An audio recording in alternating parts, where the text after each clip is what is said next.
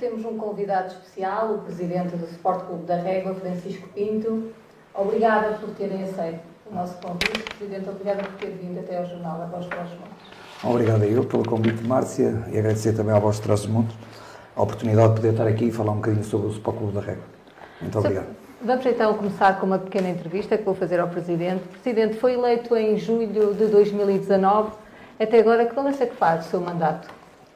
Positivo? Acho que, acho que é um mandato bastante positivo, derivado a todas as circunstâncias que o clube se encontrava naquela altura.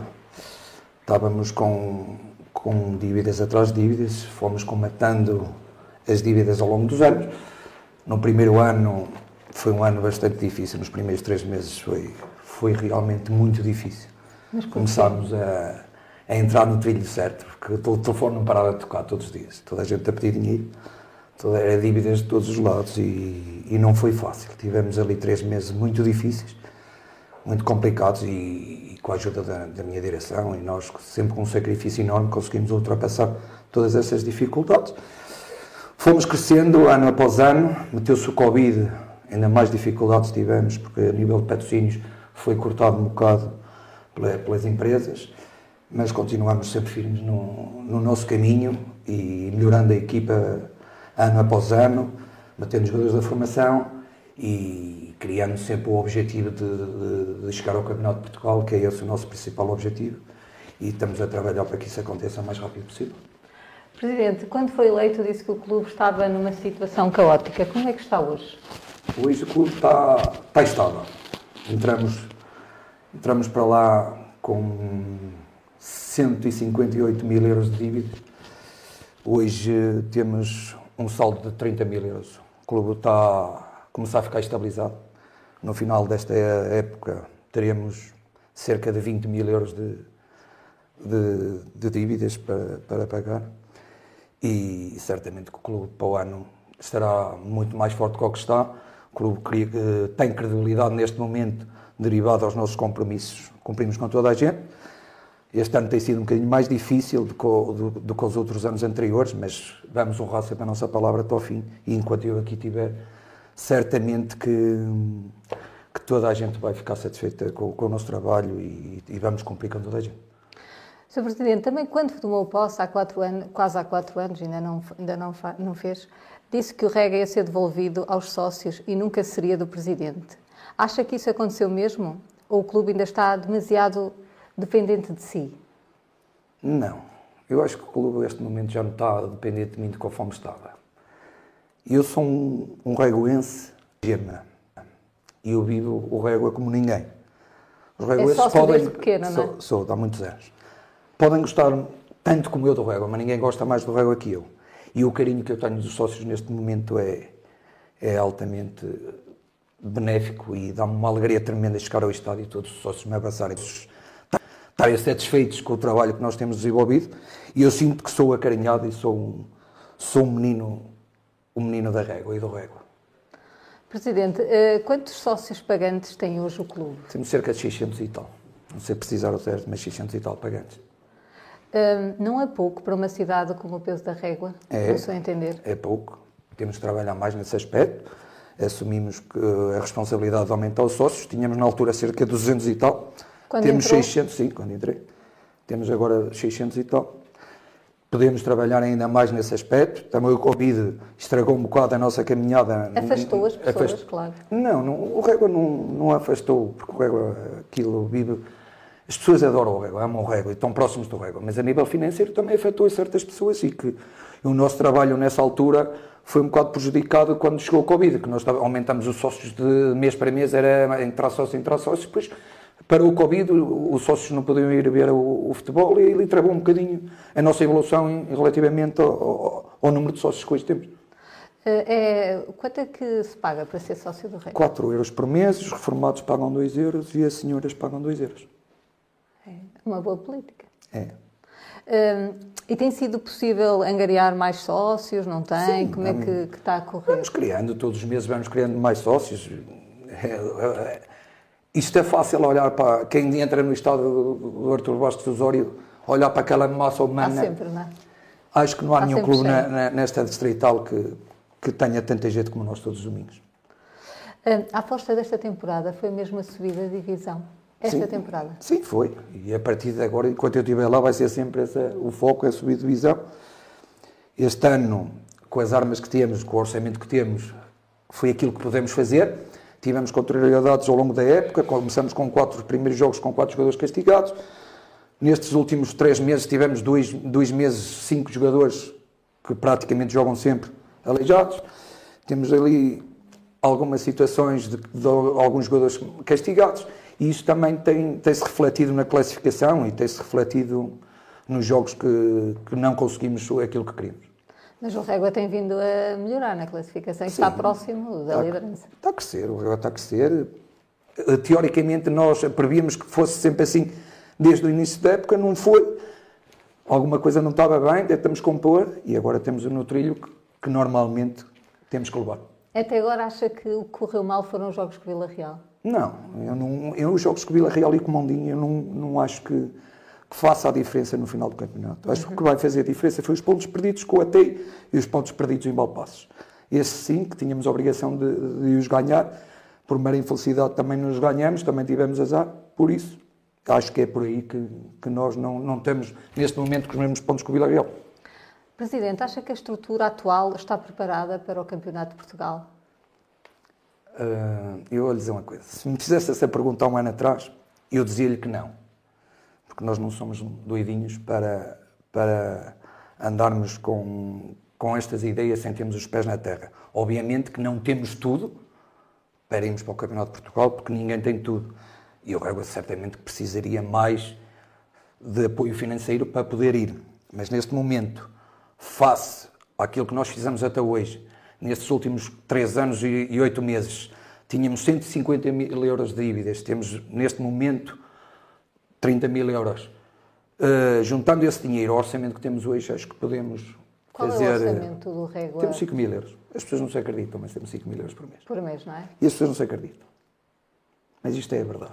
Está tudo, temos inscritos, vamos apresentar a, na próxima Assembleia, está tudo, é claro. Muito transparente. Uh, Presidente, eu perguntava porquê é que decidiu rescindir com o Mr. Flávio Fonseca? Hum, o Flávio, Sei que é naquela altura, dele. sou muito amigo dele e continuo a ser. Eu não misturo a amizade Claro. com o futebol e isso foi desde o primeiro dia que decidimos isso. O Flávio meteu o lugar à disposição, que estava cansado, estava exausto. Uh, não, não havia mais condições para ele ficar, ele meteu o lugar à disposição e eu não aceitei de imediato, porque se alguém que, que, que acredita no trabalho dele, esse alguém foi eu ao longo destes últimos três anos, e eu acreditei que, que ele pudesse ainda nos dar mais alguma coisa, mas depois de dormir pensei que realmente já não, não havia mais condições, e ele também. Chegamos a um acordo e ele saiu, e desde já mandar-lhe um abraço, que sou muito amigo dele, e estamos praticamente, falamos todas as semanas, ou vamos jantar, ou vamos isto. E isto é o que é. O bonito do futebol, é futebol que é é isto. isso, não é? a amizade que fica. E isto para mim é, é fundamental. Presidente, o que é que eh, trouxe de novo o Mr. João, Fonse- João Valente ao grupo? O grupo estava com o Flávio.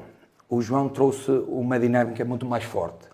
Trouxe eh, uma disciplina mais, Rígida? mais rígida e, e, e incute muito o que é o régua. Não, porque ele Também é sabe o que é o régua. reguense, é? Ele sabe o que é o régua, ele jogou no régua, foi treinador do régua. E é uma pessoa da minha total confiança. E, e tudo se conjugava para ele ser o próximo treinador do régua. Era um treinador que acompanhava a equipa, sabia o, a- a- o que a equipa estava a produzir, tinha as ideias dele e tem as ideias dele. E achamos que era, que era a melhor opção. E estou muito satisfeito por ele estar lá. O Régua está nas meias finais da taça da Associação de Futebol eh, e vai defrontar o ATEI.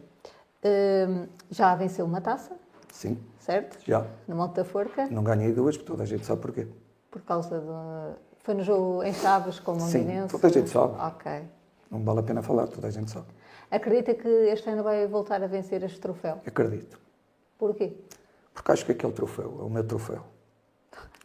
Considera. Juro-lhe, em, em quatro anos que eu estou no Régua, é o primeiro ano não houve, que acabou o campeonato por causa do Covid.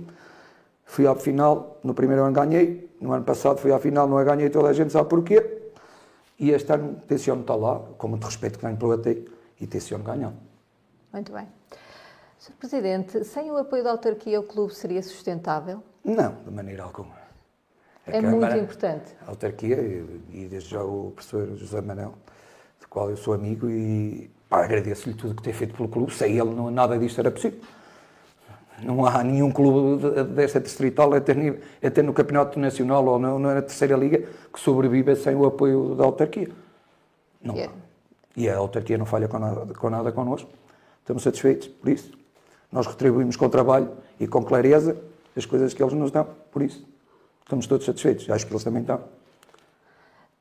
Presidente, também quando foi eleito, agora regressando um bocadinho mais atrás, disse que o clube necessitava de mudar a forma cinzenta e demasiado fechada de liderança. Conseguiu fazer essa mudança? Sente isso? Sinto, sinto que toda a gente sabe o que se passa no clube. É, é aquilo, toda a gente sabe, aquilo é muito transparente. Os sócios falam comigo e eu podia dizer aos sócios: Ó, oh, vou à Assembleia e, fala, e ouve, e eu vou lá e explico-lhe. Não, eu falo com os sócios. Os sócios sabem o que se passa dentro do clube. Só sabem as dívidas, sabem. Se eu preciso perguntar qual é o orçamento, eu digo-lhes: não há problema nenhum. É, é tudo transparente. transparente, não é? É totalmente transparente e toda a gente está satisfeita. Eu tenho 95% de sócios comigo. Poderei não ter 5% ou até 10% por um motivo ou outro, mas, mas sinto-me completamente realizado e sinto-me completamente feliz de ser o Presidente do Rei. Sr. Presidente, em julho vai haver novamente eleições, porque uma vez que são mandatos de quatro anos, pelo que eu percebi. Sim. Uh, será de novo candidato? Ou ainda não pensou nisso? Pronto, eu vou, eu vou lhe dizer. Nós, na próxima Assembleia, vamos, vamos propor aos sócios em votação que haja alteração de estatutos de quatro anos para dois anos de mandato. Se os sócios assim entenderem, se os sócios concordarem com a nossa proposta que lhes vamos fazer, eu irei me recandidatar mais dois anos. Porquê que quer fazer esta alteração? Porque quatro anos é muito, é muito tempo, tempo, é muito desgastante. E de, há elementos, na minha direção, conforme há noutras direções. Que entram e saem? não, não, não sai. Eu, graças a Deus, nunca saiu ninguém. Mas desgasta. Isso é desgasta até comigo. Isso desgasta. E a nossa ideia é cortar em dois anos, também para devolver aos sócios mais responsabilidade. Eles têm que decidir cada dois em dois anos quem é que vai estar lá. Porque um projeto, é pouco tempo para um projeto. Não, se, se o clube estiver estruturado, acho que, que dois anos dá para fazer as coisas. Se quiserem continuar o projeto, não são os sócios que os vão tirar de lá, porque os sócios vão acreditar naquilo que eles estão a fazer. Ficam lá mais dois. E é nesse sentido que nós vamos tentar alterar os estatutos para dois anos. Se assim acontecer, eu irei ficar lá mais dois anos. Uh, e se for eleito né, para os próximos dois anos, se os estatutos forem alterados, o que é que pode prometer aos sócios e adeptos do clube? Eu primeiro quero lhes prometer deixar o clube sem qualquer tipo de dívida, que esse é o nosso principal objetivo e lutar e tentar subir. Eu quero ter uma subida, trabalhar a formação de uma maneira diferente. É temos aproveitado alguns jogadores, a maior parte temos 17 jogadores que são formados no, no clube, em 22. Acho que não deve haver nenhum que tem, que tem esses números. Este ano, por exemplo, não tivemos, não tivemos júniores, também por um bocado por culpa nossa, e, porque os miúdos hoje em dia é muito difícil trabalhar com os miúdos, porque se um ou outro vai para um clube, começa a arrastar os outros Prontos, mas já tive miúdos a dizerem que para eu fazer para o ano querem vir para cá. Prontos, mas isso é tudo normal. Agora, eu tenho que lhes fazer ver que se formos para lá temos que ir com os pés na terra. E eu quero ir para lá conforme eles querem. O sonho deles é o meu sonho. Uh, nessas eleições, espera ter oposição? Dois querem que sim, que tenha. É, é bom. bom. para o clube. Corre o risco de levar sair de lá defraudado. Com uma margem muito grande. Uh, quantos, quantos, quantos jogadores atletas tem o Régua neste momento? Em geral? Sim, todos. 190 e tal, mais ou menos. Mais de 190? Sim. Agora abria aqui a discussão e ao Armando, se quer fazer Sim. alguma pergunta ao Presidente do Régua. Sim, boa noite Márcio, boa noite Paulo e dar as boas-vindas também ao, ao Sr. Francisco Pinto, Presidente do Sport Clube da Régua. A Márcia praticamente fez as perguntas que eram mais importantes e que a gente gostava de ouvir do Presidente as respostas. Pelo que percebi, eh, tem feito um excelente trabalho, tem com a sua equipa uma presidência muito dinâmica, muito, muito pessoal até, e Sim. eu dou-lhes parabéns por isso, porque me identifico também com esse estilo de, de presidir a um clube, e para mais está, eh, o Régua está a ir num caminho certo, porque tem diminuído a sua dívida, que é muito importante, porque só com isso é que depois pode partir para outros, para outros patamares, para outros horizontes.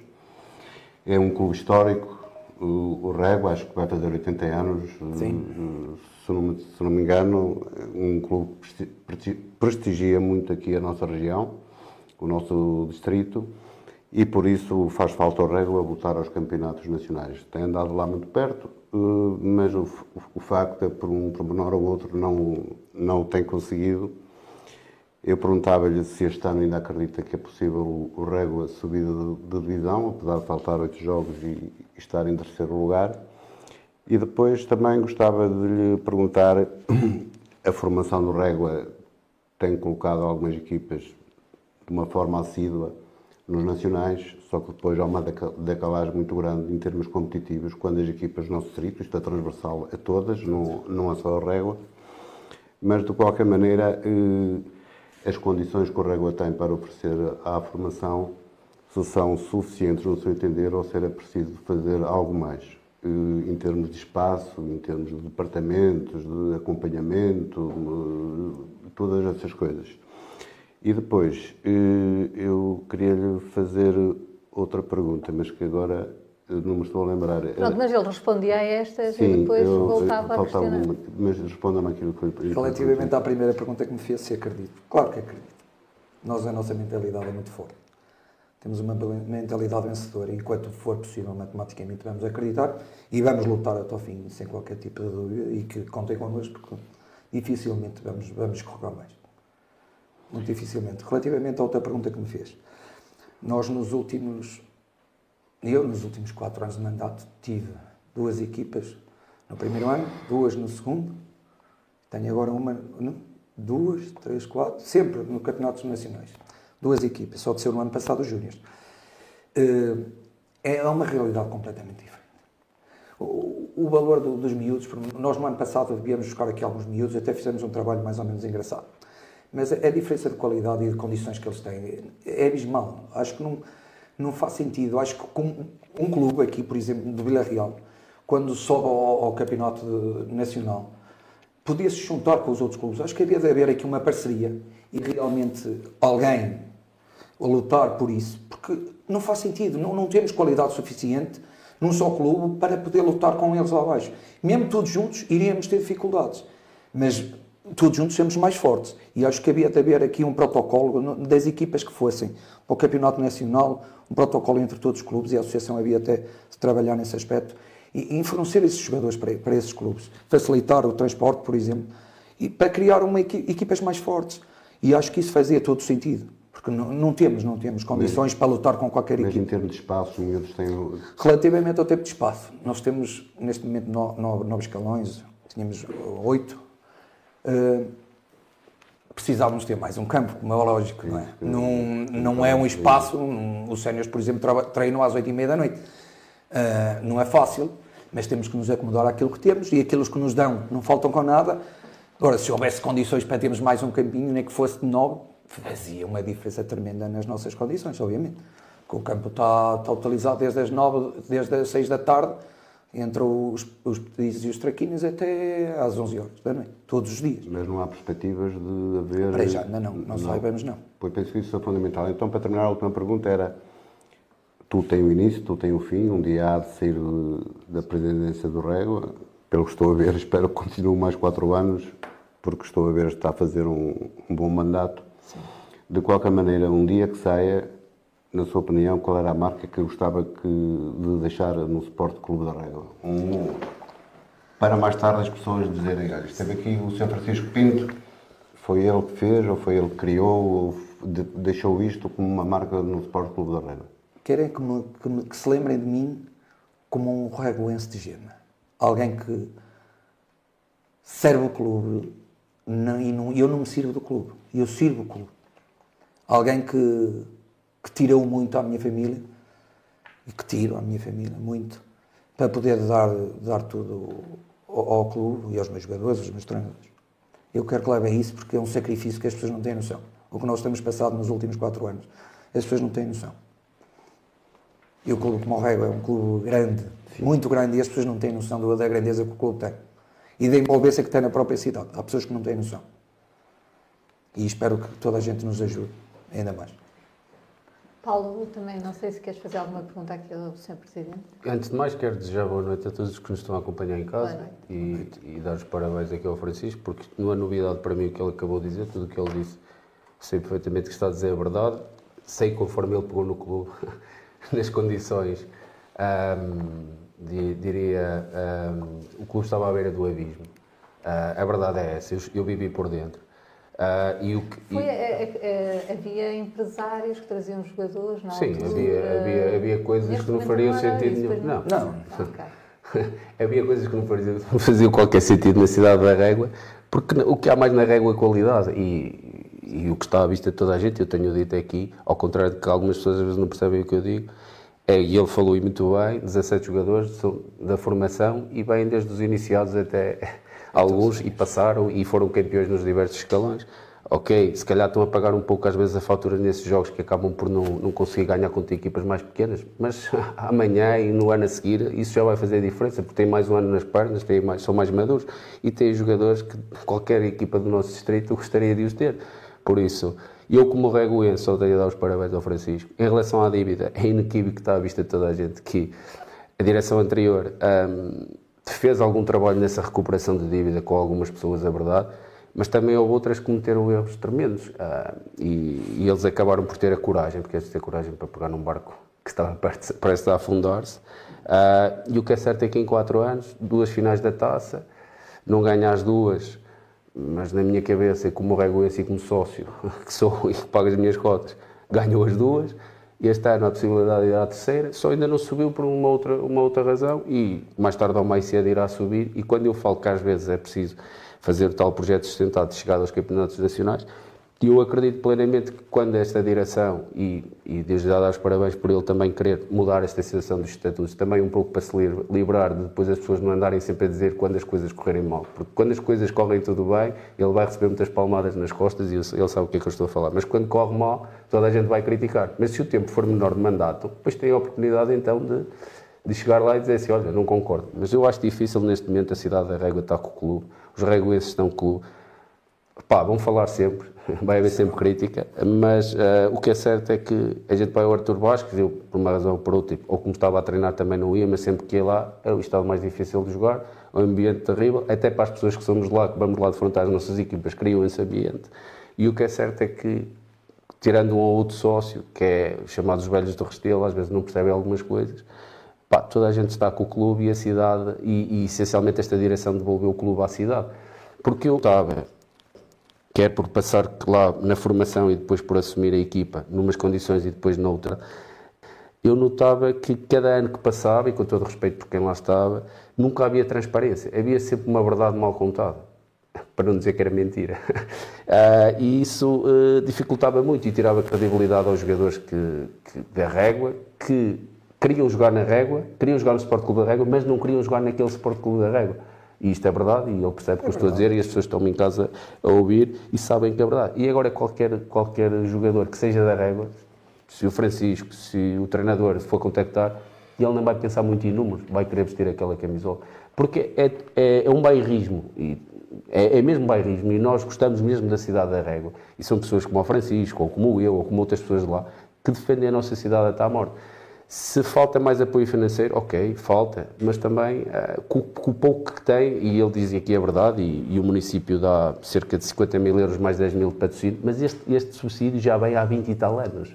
Ai, é não preciso... tem sofrido alterações? Nunca sofreu alterações. E isto também é de reconhecer. E recuperar uma dívida com esse subsídio, manter a equipa competitiva e ganhar títulos, e retirar quase 80% de dívida, é um trabalho que é de se lhe tirar o chapéu e transparência. O que ele disse, eu sabia, não preciso de perguntar, mas está aos olhos de toda a gente.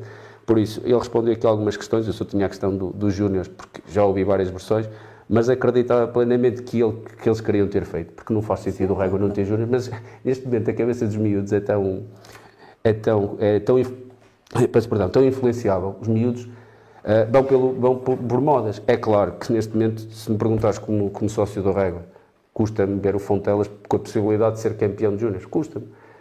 Mas também, também te digo, uh, se calhar, opá, ou, e ele assumiu aqui a culpa, não foi feito tudo, se calhar, da forma mais, mais, mais coerente. A única pergunta que eu tenho para lhe, para lhe fazer é, é muito simples e vai, vai de encontro ao que ele disse, em função até desta situação que acho que seria uma boa ideia, caso uma equipa subisse ao, aos nacionais na formação.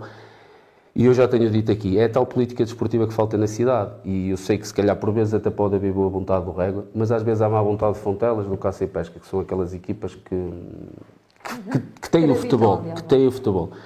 Porque as pessoas têm que entender uma coisa, o Régua, pá, com todo o respeito pelo Fontelas, com todo o respeito pelo Caça e Pesca, é o clube pai.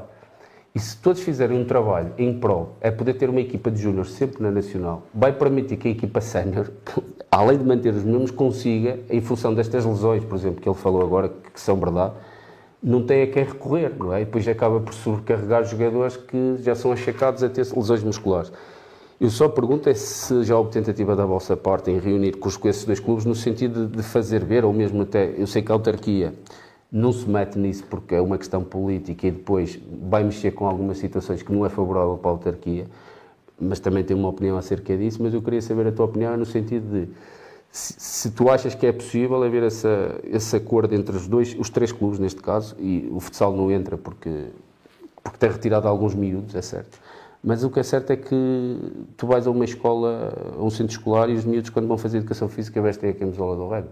É, mas é verdade, isto que eu estou a dizer. Isto não é, não é, não é mentira, não é mentira nenhuma. Uh, por isso que eu quero perguntar aqui ao Francisco é no sentido de se ele acredita que é possível, deve o entendimento das pessoas perceberem isto. É uma questão muito simples. Futebol de novo, ok, o Cássio Pesca fica encarregue de fazer uma boa formação com a coordenação do Sport Clube da Regra. Eu sei que isto se calhar mexe com algum egos, mexe com egos, mas as pessoas têm que perceber que o rego é maior do que esse. Porque se todos trabalharem bem, vão todos ter frutos, quer do Casa de Pesca, quer do Fontelas, e depois quem vai ganhar será a cidade, será o Régua. Porque não há, não há bandeira maior que o Sport Clube da Régua na cidade. Mas isto é verdade, o que eu estou a dizer. Só queria fazer essa pergunta, se ele já tentou, se conseguiu. Já, já houve umas conversações há, cerca de dois anos. Isso eu lembro. Houve, fala, falamos duas ou três pessoas uh, sobre isso mas chegou-se à conclusão que não havia, não havia condições. Porque um puxa para um lado, outro puxa para o outro e chegámos a um consenso que toda a gente fique satisfeito, não íamos estar a chegar, porque... Mas toda a gente satisfeita, estás a falar? Dos três clubes. Dos três clubes. Nós e eles, não é? O Cássio Pesca e o Fontelas, eu também sou da tua opinião que fazia todo sentido esse, esse tipo de... Eu sempre disse isso. E, e, toda a gente saía a ganhar, os miúdos saíam a ganhar. Hoje em dia também temos muitos miúdos na, no, nos, miúdos, nos traquinas, nos petis, que se calhar uma equipa só nos chegava. Mas podia-se haver aqui um entendimento onde toda a gente saísse a ganhar. Mas com a coordenação do Sport Clube. Sim, mas isso é difícil encaixar isso. E tu sabes perfeitamente. Eu sei, não, eu sei. É, aquilo é cada um. E eu sou da opinião que isso é que devia. Não, nós já falamos disso quando lado, aqui o Francisco Carvalho. Em todo lado, mas eu sou apologista que isso acontecesse. E acho que era benéfico para, até para os miúdos e para, para, para o próprio Sport Clube da Regra, para o Fontelas e para o próprio, próprio Casa Pesca. Só que houve uma tentativa aqui há dois anos ou três mas as coisas começaram ali e depois começou um de um lado a falar do outro lado e depois aquilo já mas não... Mas tu achas que a autarquia, se... E não querendo falar aqui pelo, pelo nosso Presidente, mas tu achas que se a autarquia tivesse uma palavra a dizer eh, sobre isso? E nós, nós estamos abertos a, não, a, a poder ouvir. Estou a dizer, se a autarquia se interferisse... Não, não impor. Se interferisse e pudesse... Uh, nós estamos dispostos, essa, nós estamos dispostos essa... a aceitar e ouvir e, e tentar chegarmos a um acordo. Eu estou a dizer isto para as pessoas perceberem, porque repare, e ele falou aqui, e eu também já estive lá, por acaso não acontece e os séniores treinam às 8h30. E, e a uma hora já há jogadores que trabalham até às 6 da tarde, depois têm que estar duas horas e meia de ir para casa e chegam é, a casa às 11 só horas. Só tem o campo disponível essa hora. Só.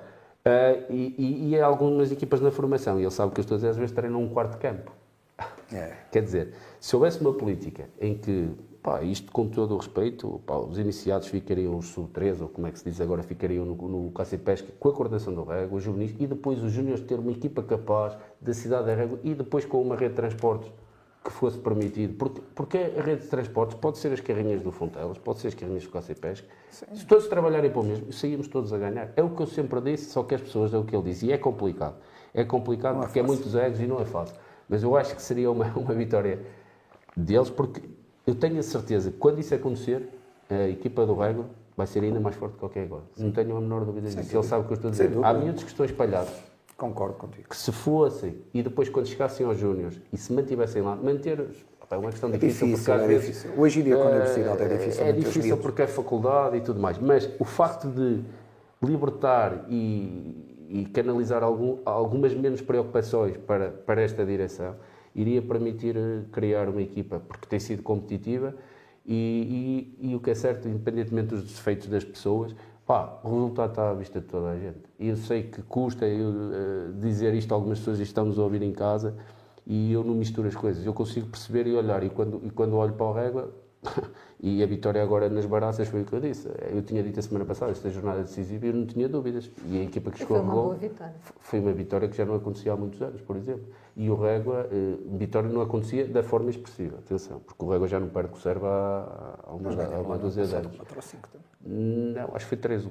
3 Pronto, mas, mas o, o, que eu estou a dizer é no sentido de o, o, o Régua estar, estar nesse sentido, e pronto, ainda bem que tu me disse que já tentaram fazer isso. Sim. Pronto, pá, é só mais. Porque o resto, o que ele disse, eu não, não, já sabia, não lhe ia perguntar mais nada, porque está aos olhos de toda a gente. faltou alguma pergunta? Não, não faltou nada. e mesmo que se lhe perguntar, ele vai responder. responder igual. Os sócios sabem. O, o que, o, isto da dívida e mesmo o orçamento, e eu sei, claro, às vezes fala-se de muita coisa, mas o clube em si só gasta 5 mil euros, porque também não pode gastar mais porque é o que recebe. E depois os patrocínios são canalizados para despesas. Nós só ficamos com 2.900 é, E é preciso ver outra coisa, é que eles ainda estão a pagar a dívida, ou seja, eles Nós pagamos 2.139 euros por mês à banca. À banca? E 2.139 ah, Uma pergunta, e a dívida na associação? Estamos a baixar. Pois, também é preciso dizer isso para cá. Devíamos 16 mil e tal quando, quando chegamos, devemos neste momento 9 mil e tal. Eu lembro perfeitamente, isto é ridículo, eu ter que ligar quando estava no clube, antes deles entrarem, independentemente das vezes nós discordarmos, eu ter que ligar para a associação a pedir para nos facultarem bolas, porque o Rega não tinha dinheiro para pagar bolas, porque a dívida já estava mas isto é verdade o que eu estou a dizer. Acredito. E se calhar algumas pessoas agora vão olhar para mim, este gajo é maluco e vão virar a cara, mas não, eu estou a dizer nenhuma mentira. Dentro, isso é verdade. É tão isso é verdade. Eles assumiram as dívidas de restaurantes que eu às vezes tive que me chegar à frente. Eu e os diretores na altura. Eu tenho ali os papéis todos para mostrar a toda a gente. Não, mas não precisas porque eu sei disso. Tens de te proteger, se quiseres te proteger, eu dou. Não, eu não preciso não me proteger nenhum. porque eu, eu, eu ando. Estás a dizer a verdade? Eu, eu, ando, eu ando tranquilo na régua, uh, cada vez mais. Porque quem não deve, não teme. E a questão é mesmo esta, é o que ele está a dizer. E eu sabia que desses 5 mil euros que ele está a falar de orçamento, é retirado. Claro que depois há pessoas que também têm gosto pelo rego e ajudam. Ah, mas isso não tem nada a ver com o Sport Clube da Rego. Isso tem a ver com pessoas que abdicam, se calhar, de alguma situação financeira sua para ajudar o clube a estar como está. Mas isso também é graças a quem? É porque acreditam nas pessoas que lá estão. Porque antes era possível fazê-lo. Uh, e porque é que as pessoas, essas pessoas e outras não o faziam? Porque não acreditavam nas pessoas que lá estavam. Ah, às vezes, pá, também por desgaste, foram muitos anos, é verdade, foram muitos anos, e, e este, este, esta situação de passar para dois anos, pá, é, é positiva, não é? É muito positiva, eu acho que é, é uma situação, eu não sabia, e dou já os parabéns, porque é positiva, porque, porque tem que ser, porque lá está, corre agora muito bem, toda a gente lhe bate nas costas, ele e à direção. Tem o azar de ter uma época má, eu já sei como é régua e ele sabe como é régua. É verdade. Uh, por isso, pá, está mal, vamos a eleições daqui a nada, as pessoas vão ao escrutínio e decidem. E, e, e eu, eu, duvido que agora nas próximas eleições alguém vá ter Apareça, a loucura. Não, é? não claro, nem, nem faz sentido. Uh, vai aparecer para quê? Só Melhor é só. Não, pode, pode acontecer, pode acontecer. Mas o que é certo é que eles, e tu tens aí a prova, eram 200, 200 pagantes e desses 200 pagantes, alguns não estavam eh, na nomenclatura da, da relação de sócios. E tu sabes disso? Estavas por dentro. Estava por dentro, é o que eu estou a dizer. Passou para 600, triplicou. Ou seja, aumentou 200%. É, vais ao estádio e está cheio. O que é que é verdade. Só falta subir ao Campeonato de Portugal. E eu sei que quando subirem. É quando subimos a ter que ser para manter lá, não é? Ir, é, ir, é muito fácil, porque se subir, não. como é que vai treinar? Vai ser uma equipa profissional? Vai ser semi-profissional? É que temos que ser semi-profissional, porque o dinheiro, os projetos são muito subjetivos. Às vezes um bom projeto não quer dizer que se tenha resultados ao final da época, com um orçamento. Num, num bom, num bom projeto tem que se ter sorte. Há várias equipas que têm grandes projetos e grandes orçamentos e, e, bem, e, e. Agora também tem que se ter um projeto calculado e um investimento calculado. E ir, contudo, a, a acreditar no sonho de, de podermos ir lá e manter-nos lá e com os pés sempre na terra. É esse... A sua aposta é também sempre no jogador do, da régua, da região? Pode sim, ser... sim, sim. É, não, é não, não, relativamente, se subirmos, temos obviamente que, que, que, abrir horizontes. Obviamente que não, não é só os jogadores daqui à volta que poderemos ter uma equipa muito mais forte. Temos que abrir horizontes e isso provavelmente temos que ir buscar jogadores fora. Naturalmente que temos que ir. Se queremos criar condições para o ter, certamente manter, não é com os é? jogadores todos da régua que nós vamos lá manter, nem com os de Vila Real. Só. Tem que ser com os do Vila Real, com os alguns da Régua e com alguns de fora. É essa que tem que ser Construir a, a melhor equipa possível. possível. Presidente, eu só lhe queria fazer mais uma pergunta. Quem o acompanha nesta missão? Tem um núcleo duro que o acompanha desde, desde, o início? Sim, a minha direção. São, uma, são todos unidos? Sempre juntos, sim. Muito juntos. Somos praticamente todos amigos desde sempre. E todos gostam do régua? Todos toda a gente ama o régua e toda a gente trabalha para que isto possa evoluir. Eu confio muito neles, eles confiam muito em mim. Eu vou-lhes dizer que eu nunca mexi num, num, euro. São eles que pagam, é o Rui Sequeira e o, e o Câmbio, que pagam, fazem os pagamentos todos. Eu só vou ao dia, ao dia 8, ou até dia 8 a 16, pagar os ordenados aos jogadores. Voltou lá, são eles que trazem o dinheiro para pagar. Mas de resto eu não mexo em dinheiro, são eles que fazem, são eles que dispõem. Confio neles, confio neles, confio em mim. Presidente, convive bem com a derrota? Não, não convivo muito bem com a derrota. Eu não é nasci para perder. muito sereno. Mas eu não nasci para perder. Eu nasci para ganhar. Okay. Eu só sei ganhar. Sr. Presidente, muito obrigada por ter vindo aqui ao Bola Centro. Foi um prazer tê-lo cá. Obrigado a eu pela oportunidade de vir aqui e agradecer também à Voz Montes e dar boas noites ao Paulo e ao Sr. Armando. Ok. Muito obrigada, obrigada Presidente. Obrigado. Vamos fazer agora um pequeno intervalo de um minuto. Voltamos já. Presidente,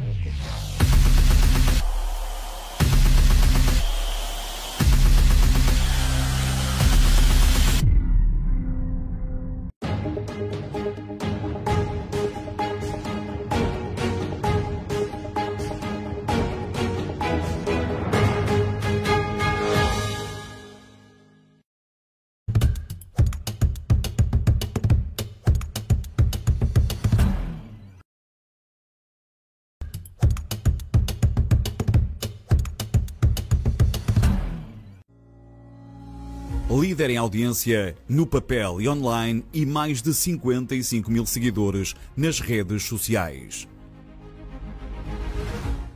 O jornal A Voz de Trás os Montes é líder absoluto na região e promete continuar a inovar para levar aos leitores a informação mais rigorosa e credível. Assim, obrigado pela confiança e por continuar ao nosso lado. A Voz de Trás os Montes, um jornal uma região. Toda a informação.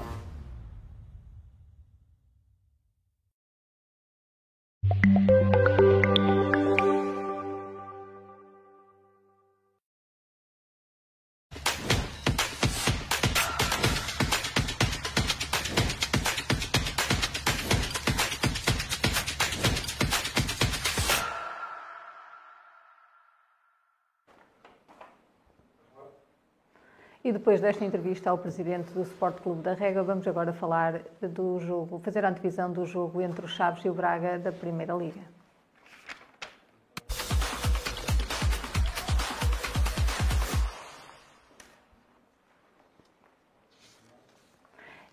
Após esta pausa para os jogos da Seleção Nacional, o Chaves pode vencer o Braga, terceiro classificado da Primeira Liga? Paulo?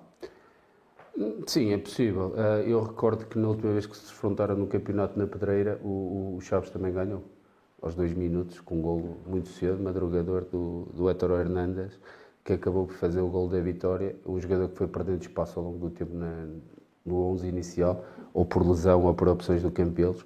Mas o que é certo é que hum, o Chaves joga de forma descomplexada, Uh, faltam nove jornadas, uh, tem, precisa de, que é, de, de, um, dois pontos para garantir a permanência matematicamente. A, a questão aqui é, é, que o Braga irá, irá, irá aparecer em Chaves. Uh, sabemos que o Braga quer chegar ao segundo lugar ainda e não quer deixar aproximar o, o Sporting na, na, luta pelo terceiro. E o Braga está a fazer uma grande época, mas aqui o que eu acho que, que é um jogo interessante a vitória pode ir para os dois lados, até porque houve muito tempo também para preparar esta partida. Os Chaves, neste momento, penso que tem apenas dois, três jogadores ausentes por lesão e não são jogadores nucleares da equipa. Os nucleares conseguiram recuperá-los a todos. O, o Paulo Vitor regressou e muito bem, teve um bom plano porque aproveitou a expulsão do Rodrigo. Uh, o João Teixeira também regressou.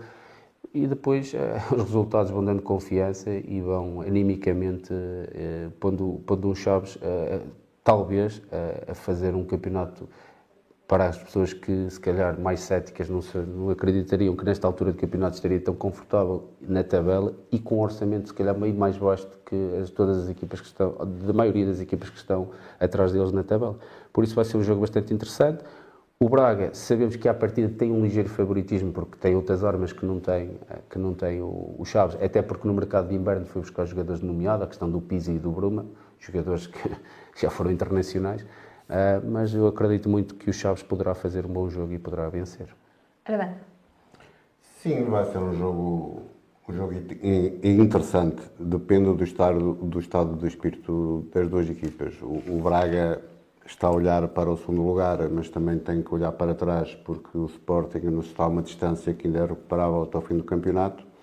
Por isso a pressão está toda do lado do Sporting Clube de Braga por isso vai ser um Braga entrar com tudo para, para não deixar fugir aqui qualquer ponto em, em Chaves. É, eu tenho algumas dúvidas, é, é como o Chaves vai encarar este jogo, porque, na minha opinião, tem a manutenção garantida, não precisa de mais, mais ponto nenhum, por isso pode haver algum relaxamento ou uma abordagem a um jogo que não seja a melhor e eu estou curioso para, para saber qual vai ser o plano do, do Chaves para este jogo, se vai jogar olhos nos olhos com o Sporting Clube de Braga ou se vai ter uma estratégia diferente que o Campelos adote para este jogo.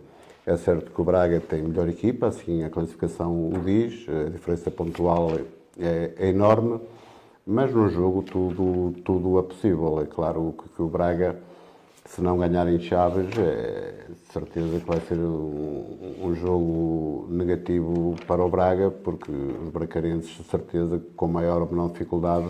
E já esgotaram os bilhetes que tinham já, Sim, exatamente. Também tem uma, uma grande claque e certeza que em Chaves vai pensar eh, que vai conquistar os três pontos. Agora vamos ver o Chaves, depois de assegurar a tranquilidade que Chaves se vai apresentar no, no próximo jogo. Se for um Chaves das últimas jornadas, penso que o Chaves em muitos momentos pode equilibrar e fazer moça também ao Sporting Clube de Braga.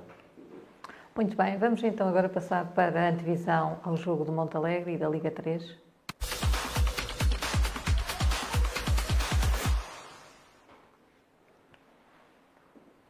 Após duas semanas sem a Liga 3, regressa à competição de Montalegre irá disputar a manutenção. Recebe o FAF e só a vitória interessa, uma vez que parte na última posição com apenas dois pontos na classificação.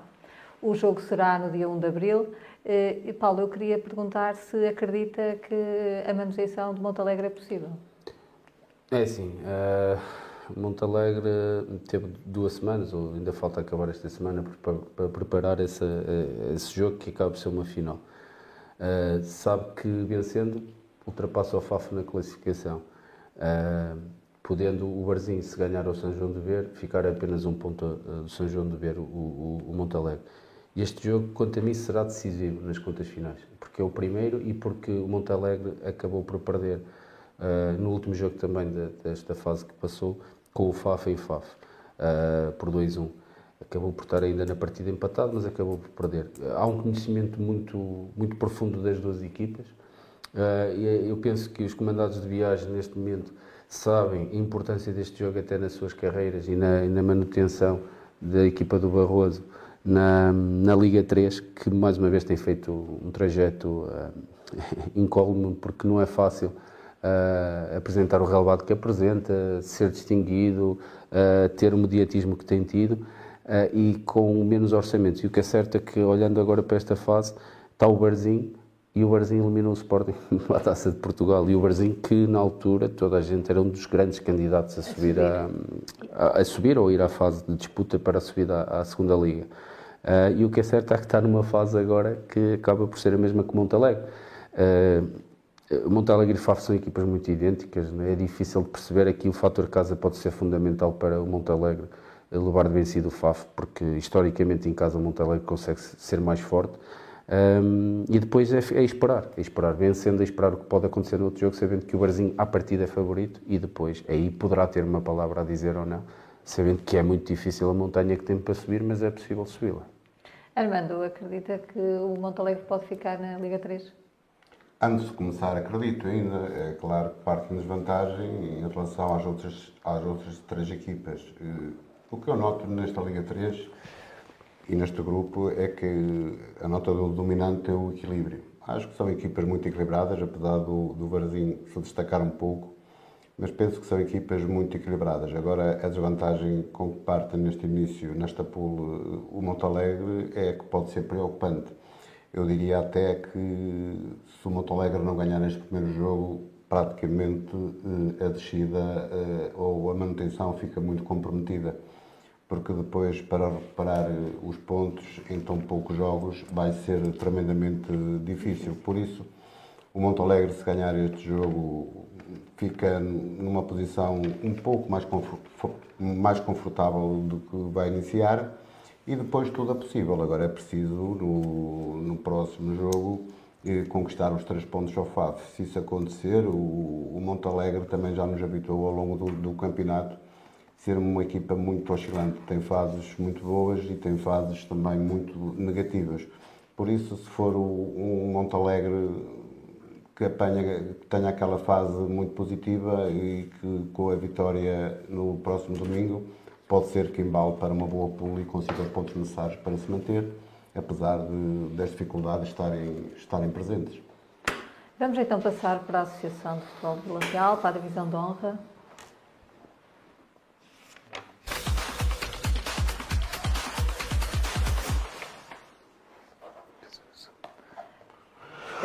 Eu começava logo pelo Vila Real, que acabou por derrotar o Constantino por 4-0. Podia um comentário ao Paulo sobre este jogo, que foi de sentido único.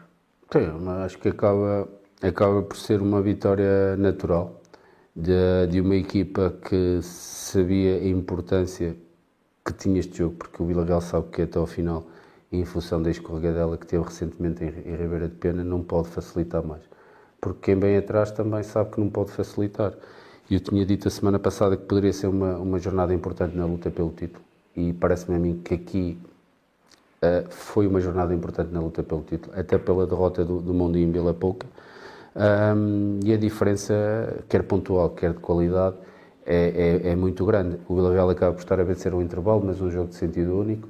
Uh, e depois na segunda parte, já perto do final, acaba por, por fixar o resultado final. Com maior, uma, com maior ou menor dificuldade, acabaria por vencer o jogo. O Constantin, uh, e, e, ao Constantin, um, o que é certo é que um, aumentou a distância de, pontual para, para o Mondinense, que são três pontos, mas no confronto direto acabam já por ser quatro, porque venceu, venceu empatou em Mondim e ganhou, ganhou cá, cá em Vila Real. Uh, e, e, pronto, e para o Régua acaba por manter 5 pontos, mas já jogou duas vezes com o Régua e venceu as duas. Uh, tem agora uma almofada que lhe permite gerir emocionalmente uh, melhor os, os, poucos jogos que faltam e sabendo que será difícil, as equipas que estão atrás ou o Vila Real permitir-se perder mais pontos, mas no futebol tudo é possível, mas é uma vitória que acaba por ser natural e com todo, com maior ou menor dificuldade é, acaba por, por ser um resultado que não, que não espanta ninguém. Armando, o Vila Real tem o título nas mãos? Eu diria que falta cada vez menos para, para, esse, para esse objetivo ser conseguido. Faltam oito jogos, eh, o Vila Real desses oito, eu diria que tem dois ou três de grau de dificuldade um pouco mais elevado, por isso penso que o Vila Real, com esta vantagem de são 4 pontos para o segundo e 6 para o terceiro, porque a igualdade de pontos sobre a Real leva vantagem, por isso, sobre a Real continuar nesta, neste, neste nível, nível exibicional, hum, penso que tem grandes probabilidades de vir a ser campeão. Neste jogo Constantino, o Real entrou muito forte, o Constantino teve muitas dificuldades para suster o ímpeto atacante do Villarreal, marcou um golo ainda bastante cedo, podia ter feito mais e ir para o intervalo com, com outra tranquilidade. E depois na segunda também praticamente a abrir fez o segundo e matou qualquer esperança do, do, do Constantino. E depois na parte final conseguiu concretizar mais duas vezes uma vitória por 4-0 com toda a naturalidade, porque foi a melhor equipa em campo. Vamos então ver a conferência de imprensa uh, no final do jogo. Nós não estivemos inspirados neste jogo. Aliás, eh, eu acho que foi um dos piores jogos que nós fizemos esta época. nada nos saía bem. Entramos em alguns em algumas fases do jogo permitimos que o Villarreal se apoderasse com o jogo interior, depois nós íamos para o jogo interior, o Villarreal apoderava-se do jogo exterior e foi-nos foi -nos difícil um, o jogo. O jogo. Se numa, na primeira volta e na taça nós estudamos o Villarreal e conseguimos um, fazer outro tipo de exibição. Hoje parece que o Villarreal nos estou a nós e que nos condicionou sobremaneira a nossa forma de estar no campo e isso refletiu-se uh, no resultado final, mas uh, o Villarreal é justo vencedor. O Constantino, os dois jogos, tanto para a taça como lá, criou-nos criou bastantes, bastantes dificuldades. Foi lá, ganhamos 2-1 Tivemos a empatar e para a taça marcámos mesmo a acabar, eh, antes de ir para o prolongamento, e sabíamos que podia ser um jogo, um jogo complicado. Mas acho que a equipa tem uma atitude, tem uma atitude certa, entramos bem, eh, sempre com o controle de jogo, acho que assumimos o controle de jogo desde o início. E fomos uma equipa desde o início que sempre procuramos o golo, estava a custar entrar o golo e eu acho que até é escasso os 4-0. Acho que a equipa eu não, não, não, não, sei os números agora ao certo, mas tivemos muito remate, muitos ataques, a bola não, não entrava a bola e acho que o resultado até acho que é escasso, mas acho que em linhas gerais fizemos um grande jogo. Uh, praticamente o Constantino, não, sei se estou à baliza, um, um, remate à baliza ou outro, mas acho que em linhas gerais fomos a equipa, a equipa logo desde o início que, que entramos forte e acho que a vitória é mais que justa. Armando, algum comentário às declarações dos treinadores? Não. disseram tudo? Sim, estão os dois treinadores de acordo quanto, quanto ao que se passou durante os 90 minutos, com uma vitória inequívoca do, do Villarreal, tanto o treinador como o treinador de Constantino como o treinador do Villarreal foram os dois unânimes em considerar uma vitória justa do, do Sport Clube de Villarreal, por isso nada, nada, nada a acrescentar. Paulo? Não, só, só dizer aqui que ao terceiro jogo, e, e o Luizinho acabou por falar nisso, o Villarreal teve a atitude certa e controlou desde o início, ou seja, nos outros dois jogos provavelmente não foi isto que se passou. Em Constantinho, o Constantinho acredita sempre um pouco mais. Lembro-me que não foi um jogo fácil. Patassi, ele refere que marcaram no final. E neste jogo eh, foi um jogo de sentido único, até porque foi o que eu já falei, as equipas para o fundo da tabela neste momento Uh, até a assiduidade aos treinos é diferente, a intensidade que metem nos jogos é diferente e as equipas que lutam pelo título e aquelas que estão a lutar por objetivos uh, mantêm sempre o ritmo alto e isso acaba por depois fazer a diferença, quer a qualidade, quer o ritmo.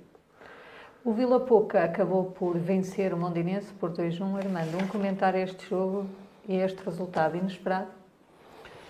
Eu não diria totalmente inesperado, mas se me antes do jogo eu diria que o Mondinho, eh, não, eu não acreditava muito que perdesse aqui três pontos. Eh, o Vila Pouca sei que tem uma boa equipa, está muito bem orientada pelo, pelo Armando, é uma equipa, penso que em Vila Pouca só perdeu com o Sport Clube Vila Real, por isso era um jogo tremendamente difícil para, para, para o Mondinense.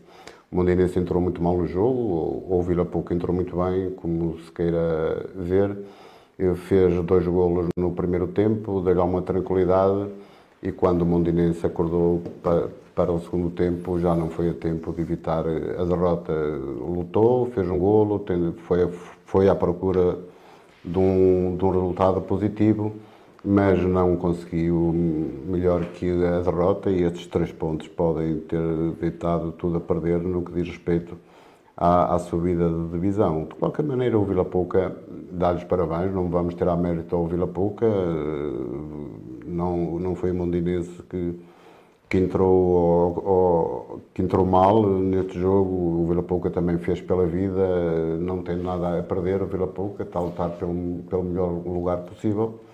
E ganhou com toda a justiça ao, ao Mondinense, um, também um, um adversário que muito complicado, ter feito uma excelente época, mas que neste jogo não foi capaz de, de trazer os três pontos, nem, nem sequer o empate, e isso abriu as portas para o Villarreal eh, dar um passo de gigante eh, neste campeonato. Paulo, consideras isso? Sim, considero. Eh, eu, por acaso, conheço bem a equipa do Vila Pouco. O Armando tem feito um trabalho muito bom e jogar em Vila Pouca nunca é fácil por si só. E depois a forma uh, de jogar do Vila Pouca e em função daquilo que me parece que foi uma primeira parte menos conseguida da equipa de Mondinho, uh, o Vila Pouca acaba por, por depois uh, se encontrar em vantagem com dois gols muito parecidos. porque Vila Pouca tem, tem jogadores na frente de ataque que atacam muita profundidade, são rápidos, Uh, defensivamente é uma equipa muito bem organizada, basta ver que não, não, perde muitos jogos, tem até apenas três derrotas, eu acho que, é, que tem menos derrotas até do que, do que o Santa Marta. Tem mais empates, ou seja, defensivamente é uma equipa muito, muito capaz e depois, quando esses jogadores estão num dia assim, explorando provavelmente as costas da defesa do, do Mondinho, que, que, veio para assumir as rédeas do jogo e jogando mais alto, acabou por se encontrar em vantagem com dois golos, um gol do Afonso e um gol do Tiago Correia, o irmão de João Correia, que ainda há bem pouco tempo militava no Chaves.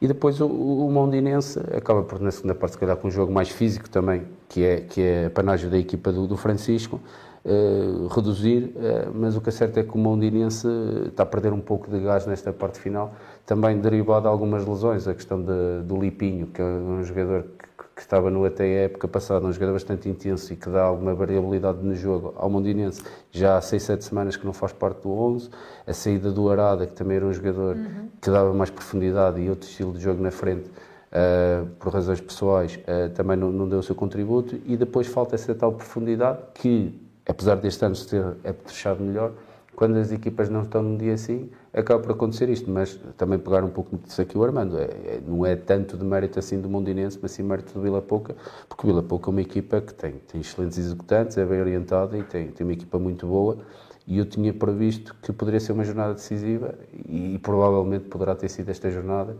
que poderá até a médio e curto prazo, ou a curto prazo, tirar o Mondinho de segundo lugar. O, Serva, o Régua foi a Serva vencer por 4-1. Uh, eh, Armando, um comentário a este jogo. Sim, era, era, um, era um jogo, um jogo difícil. Difícil, sim, sim, complicado. O Serva costuma complicar a vida aos seus adversários, principalmente quando joga, quando joga em casa. E, mas o Régua não, entrou muito decidido neste jogo, penso que o intervalo já se encontrava a vencer por três bolas eh, a zero, decidiu muito cedo o, o jogo, não deu qualquer hipótese de reação ao, ao Serva, por isso uma vitória muito, muito justa do Régua. O Régua, eh, o Régua com esta vitória e com a derrota do Mondinense aproximou-se, o segundo lugar também dá, dá acesso à taça de, de Portugal e também ainda está com o olho no, no primeiro lugar. Por isso, uma excelente exibição do, do Régua, entra, entrando muito forte neste jogo, decidido, decidindo o jogo muito, muito precocemente. E a segunda parte foi mais para, para gerir do que outra coisa, porque o vencedor estava encontrado em intervalo. Paulo, um comentário também a este jogo. É, eu, já eu falaste tinha, um bocadinho? Já falei um bocadinho. O Régua teve uma vitória categórica no campo das Baraças. Acaba por estar a por se encontrar a, a volumar o resultado, ao intervalo vencer por 3-0. Uh, eh, o, o Balotelli, mais um gol, está com a confiança alta, penso que está a jogar até mais adiantado no terreno. Uh, o João Nuno voltou a marcar, uh, ou seja, o Régua respira confiança. provavelmente a mentalidade é esta que nós ouvimos há pouco do Presidente, é uma mentalidade que ainda ninguém deita a toalha ao chão, enquanto matematicamente for possível eles vão acreditar e chegaram e não deram hipótese. E a passagem, penso que na meia hora já estava o resultado em 3-0. Na segunda parte, uma expulsão para o Sérvia, acabam de fazer o quarto 0 Depois, talvez num relaxamento competitivo ou de uma outra bola ali parada ou outra situação, acaba por consentir um gol. Mas o que é certo é que o Régua uh, aproximou-se do Mondinense e pode, e depende só de si neste momento para alcançar uh, o segundo lugar e também, obviamente, não depende de si para alcançar o primeiro, mas o segundo depende de si que dá acesso à, também à Taça de Portugal, em que também tem sido presença habitual do Rega nas últimas épocas. E uma vitória categórica num, num terreno muito difícil, até porque o Sérvia vinha do, de um resultado também assim menos conseguido. E o que é certo é que o Régua consegue encurtar, encurtar distâncias. Uh, mantém as mesmas para o Vila Real, mas encurta distâncias para o adversário que vai à frente, que era o Mondinho. Vamos então ver os destaques de, do final uh, destes três jogos, são os três primeiros classificados. Vamos ver o gráfico. Passamos então agora para o jogo entre o Sabrosa e o Santa Marta. O Santa Marta foi a Sabrosa vencer categoricamente por 3-0. Armando, um comentário a este jogo. Sim, um jogo. Com o Mica a fazer três golos, dois de penalti. É verdade, fez um hat-trick o, o Mica. Eh, um jogo que se avizinhava difícil para o Santa Marta, não esperava que ganhasse por números tão, tão expressivos. O, o certo é que o Santa Marta, numa fase inicial, se adiantou no, no marcador. E depois o, o Sabrosa também teve um jogador expulso ao, ao findar os, os primeiros 45 minutos. A segunda parte desenrolou-se numa toada de muito, muito, muito morna, muito monótona, mas quando o Sabrosa, a jogar com uma unidade a menos, tentou ir à procura de um resultado positivo, o, o Santa Marta, em contra-ataque, nos momentos finais, fez mais dois golos e nada a dizer sobre esta vitória, a não ser dar os parabéns ao Santa Marta, ao Justino Ribeiro e aos seus jogadores porque o Santa Marta está a fazer uma excelente campanha e está em quarto lugar e mais uma vitória com todo o mérito, mas muito difícil. Paulo, tens falado muito do trabalho do Justino Ribeiro, mais Sim. uma vez se provou em Sabrosa. Sim, provou-se. É, nos últimos nove jogos de Santa Marta são oito vitórias. Um, e tem um jogador, um Mica, falaste bem, em Islamia, que já leva 16 gols. Por isso também diz muito do, da importância dele na equipa. E aqueles resultados eu tive a curiosidade em ver que, que o Santa Marta, por uma razão ou por outra, não conseguiu vencer. O Mica teve ausente, não sei se foi por lesão ou por castigo, também fez falta à equipa. E o que é certo é que perdeu um jogador preponderante e continuou na mesma a ganhar jogos. O Caué saiu, foi embora. foi embora. e o Santa Marta continuou e foi ao campo da Feira Velha, uh, que é sempre uma, uma deslocação difícil para qualquer equipa. O Mondinho, o ano passado, empatou lá, o próprio Vila Real este empatou. ano empatou o que é certo é que o Santa Marta encontrou-se a vencer e depois as equipas do destino são muito cínicas, são muito pragmáticas, defendem muito bem, encontrando-se a vencer, dificilmente acabam por, não de, por deixar fugir os três pontos. Por isso é uma, uma vitória contundente e categórica também da equipa do, Santa Marta. O Vidago recebeu o Abambres e venceu por 3-1. Fernando, comentário a este jogo. Sim, um jogo também muito interessante, entre duas equipas com alguma qualidade. O Vidago esperava um pouco mais, eh, que tivesse mais pontos, que tivesse alguns lugares mais acima na tabela classificativa. O Abamos para mim tem sido uma boa surpresa neste campeonato, apesar de eu conhecer que tem jovens com muita qualidade. Mas neste jogo o Vidago entrou melhor. Na segunda parte o Abamos conseguiu empatar eh, de grande penalidade, mas praticamente pouco tempo depois o Vidago marcou o segundo golo, o Abamos balanceou-se depois no ataque para tentar chegar ao empate e o Vidago fez o terceiro. Acho que foi um jogo muito emotivo, um jogo que duas equipas jogaram olhos nos olhos, à procura dos três pontos. O Vidago foi mais feliz, mas também mereceu a vitória porque foi mais eficaz na, na finalização e por isso três pontos importantes para o Vidago. O Abamos que, apesar desta derrota, não, não está em causa o, o excelente campeonato que está a realizar. Paulo, comentário a este jogo. Uh, o, Bidago vinha com orgulho ferido depois de, do empate em Lordelo uh, e o Abambres vinha cheio de confiança, ou seja, em espíritos diferentes.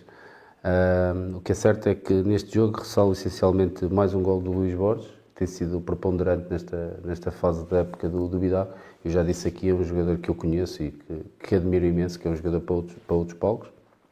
Uh, e, e salientar essencialmente, além da vitória do Bidago, que acaba por ser uma vitória justa.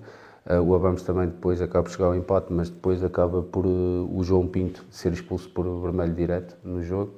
Uh, o Gabi acaba por fazer o jogo de despedida e marcar na despedida o terceiro gol através da marca de grande penalidade e despedir-se dos relevados. É mais um jogador que nos abandona com imensa qualidade, com uma postura incrível e, e o Bidago acaba por corrigir o resultado menos bom que fez na, na semana transata, que foi o empate em Lordelo, uh, e acaba por não aumentar a distância para o Vila Pouca, porque o Vila Pouca também venceu, e eu aqui prevejo uma luta a dois nesta fase final, entre o Vila Pouca e o, e o Bidago pelo, pelo quinto lugar, porque eu acho que com maior ou menor dificuldade Santa Marta vai manter o quarto, e, e o Abamos poderá ou não ainda imiscuir-se aqui, que eu também acho difícil. O Atei perdeu em casa com o Bursa por 2-1. Eh, Armando, um comentário deste jogo? Sim, esperava-se que fosse um jogo, um jogo com muito equilíbrio, num, num campo difícil. O, o Mursa tinha perdido com, com o Villarreal, tinha algumas ausências, já, alguns jogadores penso que já recuperaram para este jogo. Apresentou-se mais forte, com mais opções, o José Ribeiro, e por isso foi um jogo muito equilibrado, de muita luta, nem sempre bem jogado, pelas informações que tenho, e o, o Mursa fez, fez, fez pela vida, foi mais feliz também que o, que o Atei. A eficácia conta muito no, no futebol, às vezes não chega só a construir e oportunidades, é preciso meter a bola na rede e nisso o Mursa foi mais forte e foi isso que lhe valeu os três pontos num jogo muito, muito disputado e com vencedor incerto é, até o, o árbitro dar por terminada a partida. Paulo, um comentário. Uh, o ATEI, uh, segundo aquilo, as informações que eu obtive deste jogo, uh, pronto, acaba por entrar a, a perder na partida. O, o Mursa do José Ribeiro, sempre que vai a ATEI, e nestes últimos anos tem dificultado muito a vida ATEI, já o ano passado venceu em, no campo do Pombal. e penso que nessa altura também foi o ponto de viragem para a equipa do, do Zé Ribeiro, que depois acabou por, por subir alguns lugares na tabela. O ATEI acaba por, por, por empatar jogarem até o campo de dimensões mais reduzidas, acaba por empatar também numa bola parada, o até é muito forte neste, neste momento do jogo.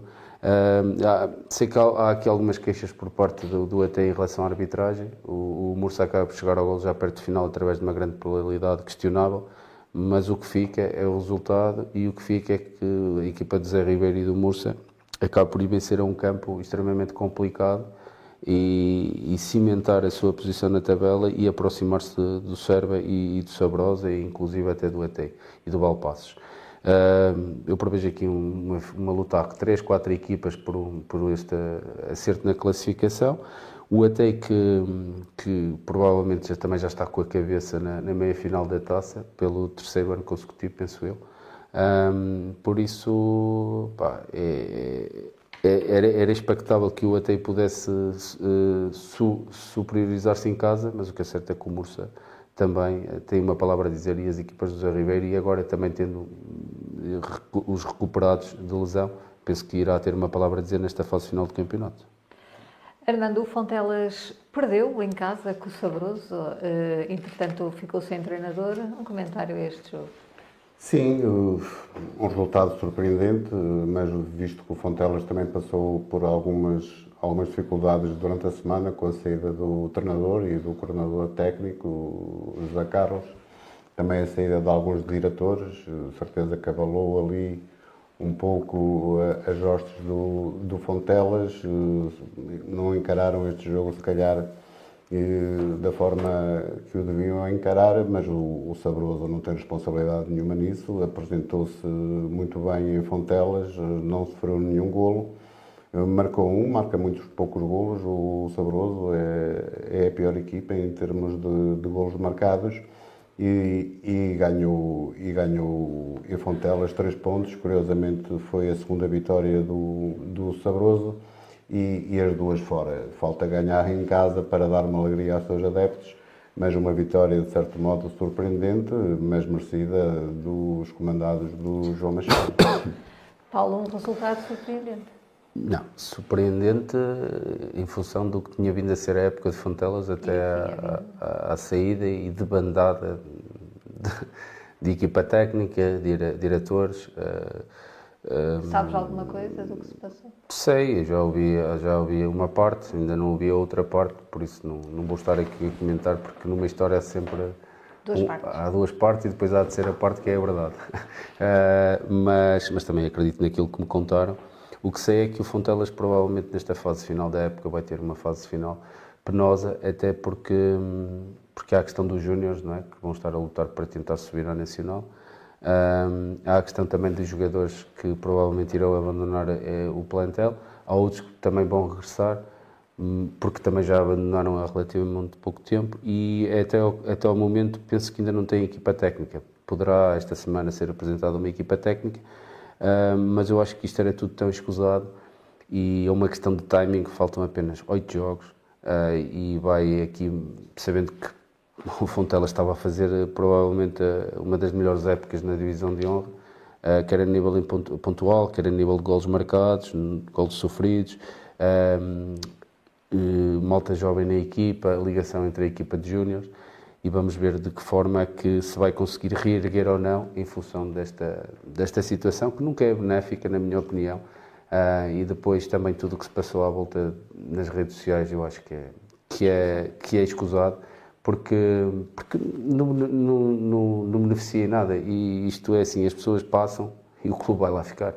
Um, por isso as pessoas têm que perceber às vezes que, que não, não, não ganham nada com isso. E eu estou a dar a minha opinião, eu já representei o Fontelas, joguei lá muitas épocas, fui capitão, comecei lá. Um, e não me lembro de uma situação assim, sinceramente. Não me lembro. Um, o que é mau para o clube, e eu até gosto de, de, de, do clube, ainda tenho uma costela de lá, e espero que as pessoas que ficaram lá tenham noção que, que têm um barco complicado para assumir agora até o fim e que consigam uh, manter o bom trabalho que estava a ver sendo, sido. Uh, estava a ser desenvolvido até a ser realizado até então e que, que pelo menos consigam manter o, o lugar na tabela e que nos Júniors consigam dar uma alegria. O Lordelo recebeu o Valpassos e acabou por perder por 1-0. Armando, um comentário a este jogo. Um jogo, um jogo muito disputado também. Eh, o Lordelo fez um bom jogo. É certo que perdeu, não conquistou qualquer ponto. O Valpassos marcou no início da segunda parte e um golo bastou para lhe garantir a vitória. O Lordelo tentou de todas as formas, teve algumas, algumas oportunidades para chegar ao empate. O Valpassos também podia ter, ter dilatado a vantagem. E foi um jogo de parada e resposta, mas ganhou a, a melhor equipa. Mas o, o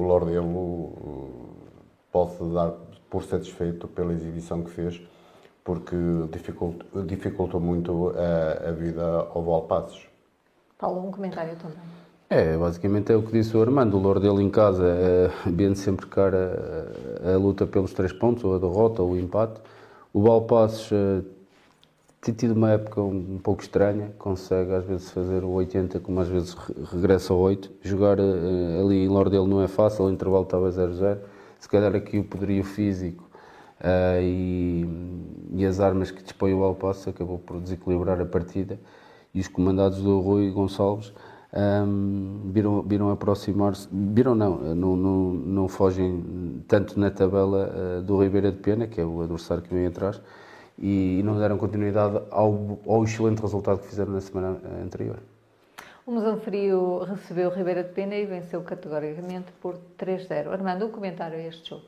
Sim, é verdade. O Mesão Frio tinha tinha duas vitórias antes deste jogo. O Ribeira de Pena, nesta segunda volta, é um Ribeira de Pena diferente, para melhor. Julgava que ia dar mais réplica neste jogo, até quiçá empatar ou ganhar. O certo é que o Mesão Frio esteve imparável, marcou três golos, não sofreu nenhum. Uma vitória categórica da melhor equipa em campo, por isso parabéns ao Mesão Frio pela terceira vitória conquistada. E o Ribeiro de Pena tem que começar a pensar rapidamente eh, nos erros que cometeu e, e ratificá-los para o próximo jogo para ter um, um, resultado bem diferente do que fez em Mesão Frio. Paulo, um comentário também este último jogo.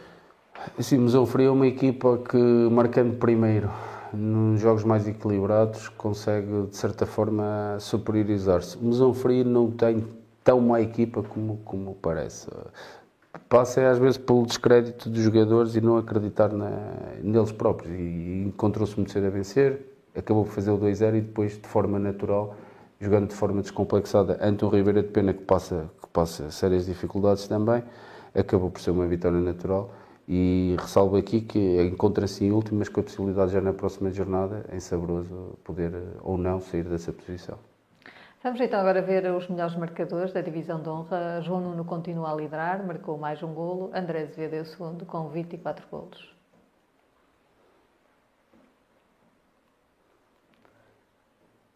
Falta o Mica, não é? Eu, eu, eu não sei se o Mica uh, tem os 16 golos que tem são todos são no campeonato, todos, se okay. não há na taça. Não, uh, não tive esse cuidado de ver, vi que tinha 16 golos, mas provavelmente com maior, maior ou menor dificuldade vai, vai acercar-se ali daquela posição, penso eu da terceira, do terceiro lugar, porque o segundo e o primeiro acho que será muito difícil deixar escapar. E não deve alterar? É, acho, acho, difícil, cinco golos, o João Nuno tem sempre a ver com o André, o André também. Ah, parece que fizeram um pacto, o João Nuno e o André. É. Marca um, marca o outro. É, é. é nas, nas jornadas, se um marca, o outro também marca. nem o João Nuno se consegue distanciar, nem o, ou, o André Azevedo aproximar-se. Por isso, cinco golos não há muito, mas é alguma coisa quando faltam oito jogos. O João Nuno está habituado a estas andanças, já foi o melhor marcador de, desta divisão algumas vezes e, e apresta-se para, para, ser, para ser o melhor marcador mais uma vez, a não ser que o André Azevedo, nesta fase final, marque muitos golos e ainda consiga superar. Ainda é, ainda é possível, mas é pouco crível que, que isso aconteça. Vamos então agora passar à análise da próxima jornada. Eu começava logo pelo Valpassos Vila Real. Paulo, um comentário breve. Olha, o, o, o Vila Real, uh, até pelo, pelo resultado de Mundi nesta jornada, sabe que, que não vai querer certamente chegar ao, ao campo da Cruz ao Valpassos e facilitar. O Valpassos bem motivado é certo uma vitória em Lordelo. O Valpassos é uma equipa hum, que tem, que é recheada de alguns bons jogadores, mas o Vila Real é claramente favorito com todo o respeito que tenho pelo Valpasso e pela gente de Valpassos, eh, eu acho que o Vila Real vai chegar lá e, por cima, um campo grande, que é dos melhores relevados sintéticos da nossa associação, hum, eu acho que é claramente favorito e, e, vai lutar pelos três pontos. Claro que haverá uma boa, haverá uma boa réplica da equipa do Valpassos, mas o Vila Real é favorito. Armando. Sim, e pelas informa informações que tenho, saíram alguns jogadores do Valpassos há cerca de, de 15 dias, por isso é um Valpassos um pouco mais fraco do que aquilo que, tem, que apresentou no, numa primeira fase, mas eh, isto não há como encarar as coisas como elas são. O Villarreal tem melhor equipa, eh, está melhor organizado, vai em primeiro lugar. Eh, o campo do Valpassos, como disse o Paulo, tem boas dimensões para, para, para a prática do futebol, vai haver muito espaço para o Villarreal jogar e ter as suas dinâmicas, as suas combinações. Por isso, penso que o Villarreal é favorito e penso que aqui não haverá surpresa e o Villarreal irá conquistar os três pontos por todo o respeito que eu tenho, que eu tenho para o Valpassos. Régua Vila Pouca, Paulo, um comentário a este jogo, um jogo interessante. Sim, é um jogo interessante. Uh, época passada, o Régua recordo-me que vinha de uma boa dinâmica do Vitória e o Vila Pouca sofreu com a mudança de treinador na altura e acabou por chegar à Régua e, e, e, e ter uma vitória e, o Régua sofrer uma derrota.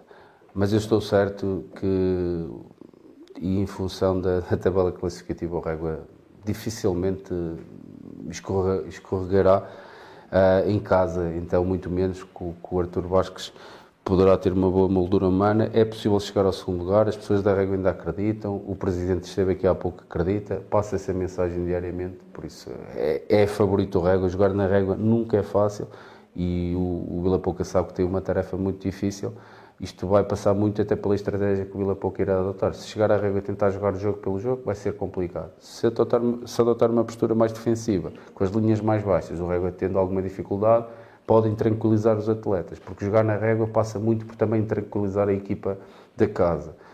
Eh, não, não, não conseguindo isso, o régua acaba por assumir as rédeas de jogo e, e é também favorito, na minha opinião.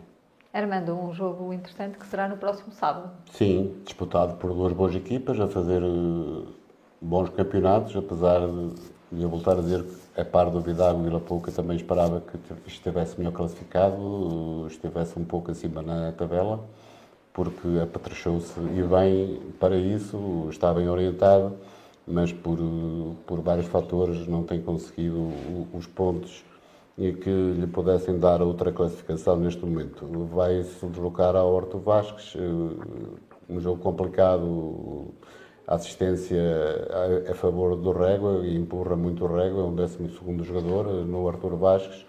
O Vila Pouca sofre poucos golos, é uma equipa bem organizada defensivamente e às vezes o jogo tem incidências que os treinadores não, não contam, pode haver uma expulsão, lesão num jogador-chave e o jogo pode mudar de definição, mas em condições normais eu diria que o Régua vai conquistar os três pontos perante um adversário muito valoroso. Outro jogo interessante será o Mondinense Vidago, Paulo. Sim, é um jogo extremamente interessante. Na, na primeira volta, o Vidago perde em casa naqueles, um jogo... jogos, naqueles jogos que, que nenhum treinador gosta, quando perde, porque foi um jogo que na altura o Vidal teve a perder por um zero, acaba por ficar reduzido a 10 jogadores, empatar o jogo, tem um, uma grande penalidade aos 90 mais um falha e aos 90 mais 3 perde o jogo. Um, e sabe da, da balia que é a equipa do Mondinho. E o Bidago é uma equipa talhada um, e os jogadores do Bidago são, são jogadores que, que também nestes jogos gostam de aparecer. E o caso está que vieram aqui ao, ao Calvário, a Vila Real, e, e infringiram a derrota ao Vila Real. Por isso eu prevejo um jogo equilibrado, com um ligeiro favoritismo para o Mondinense em função da tabela e em função do último resultado, porque hum, o balneário do Mondinho e, e, e, por conhecimento, porque já treinei alguns atletas que também passaram por lá, nestas fases também conseguem unir-se e, e criar dificuldades às equipas que lá vão. Uh, e vai querer certamente já corrigir o resultado menos positivo em Vila Pouca e lutar, e lutar pelos três pontos para não deixar fugir o segundo lugar, uh, e continuar a manter a luta, a, a, a luta acesa, a, a luta até pelo título até ao fim. Armando, também a comentar este jogo, Mondinense Muito simples. Aqui o que me custa perceber é como é que o Mondinho vai reagir à, à derrota que, que, sofreu em Vila Pouca. Se o treinador, a equipa técnica conseguirem motivar os seus jogadores, fazer-os ver que nada está perdido, que ainda podem chegar ao, ao, ao, primeiro lugar e se isso não for possível têm o segundo lugar para, para, para conservar. Eh, eu penso que o Mondinho eh, é amplamente favorito neste jogo. Jogar em Mondinho também é muito difícil, é um campo muito complicado, também tem sempre boas assistências e penso que se os mondinenses ainda acreditam que podem chegar ao primeiro lugar e se abordarem este jogo dessa forma, com esse pensamento, penso que o Mondinho eh, é bem capaz de, de ganhar ao Vidago. Se abordar este jogo de uma forma mais descrentes, que perderam o campeonato e não abordar este jogo de uma forma positiva, de uma forma ganhadora, podem experimentar algumas dificuldades, porque o Vidago também tem uma boa equipa e pode, e pode roubar pontos ao Mondinense. O Santa Marta recebe o Serva. Paulo, um comentário deste jogo. O Santa Marta está com a confiança em alta. O, o Serva... É sabe, eh, jogar no Estádio Municipal de Santa Marta não é fácil. Um, apesar de o Santa Marta um, também nem sempre treinar no, no, Estádio Municipal e aqui também ressalvo que o trabalho de destino não é fácil, porque muitas vezes tem que se deslocar ao pelado para treinar à sexta-feira. Um, o Serba, vamos ver como é que reage a esta, estas derrotas últimas e que resposta dará em Santa Marta, sabendo que será um jogo equilibrado, mas eu continuo a atribuir o favoritismo à equipa do Santa Marta porque respira confiança, tem um balneário unido, não tem nada a perder, está feliz e os jogadores felizes tornam as coisas mais fáceis. Armando.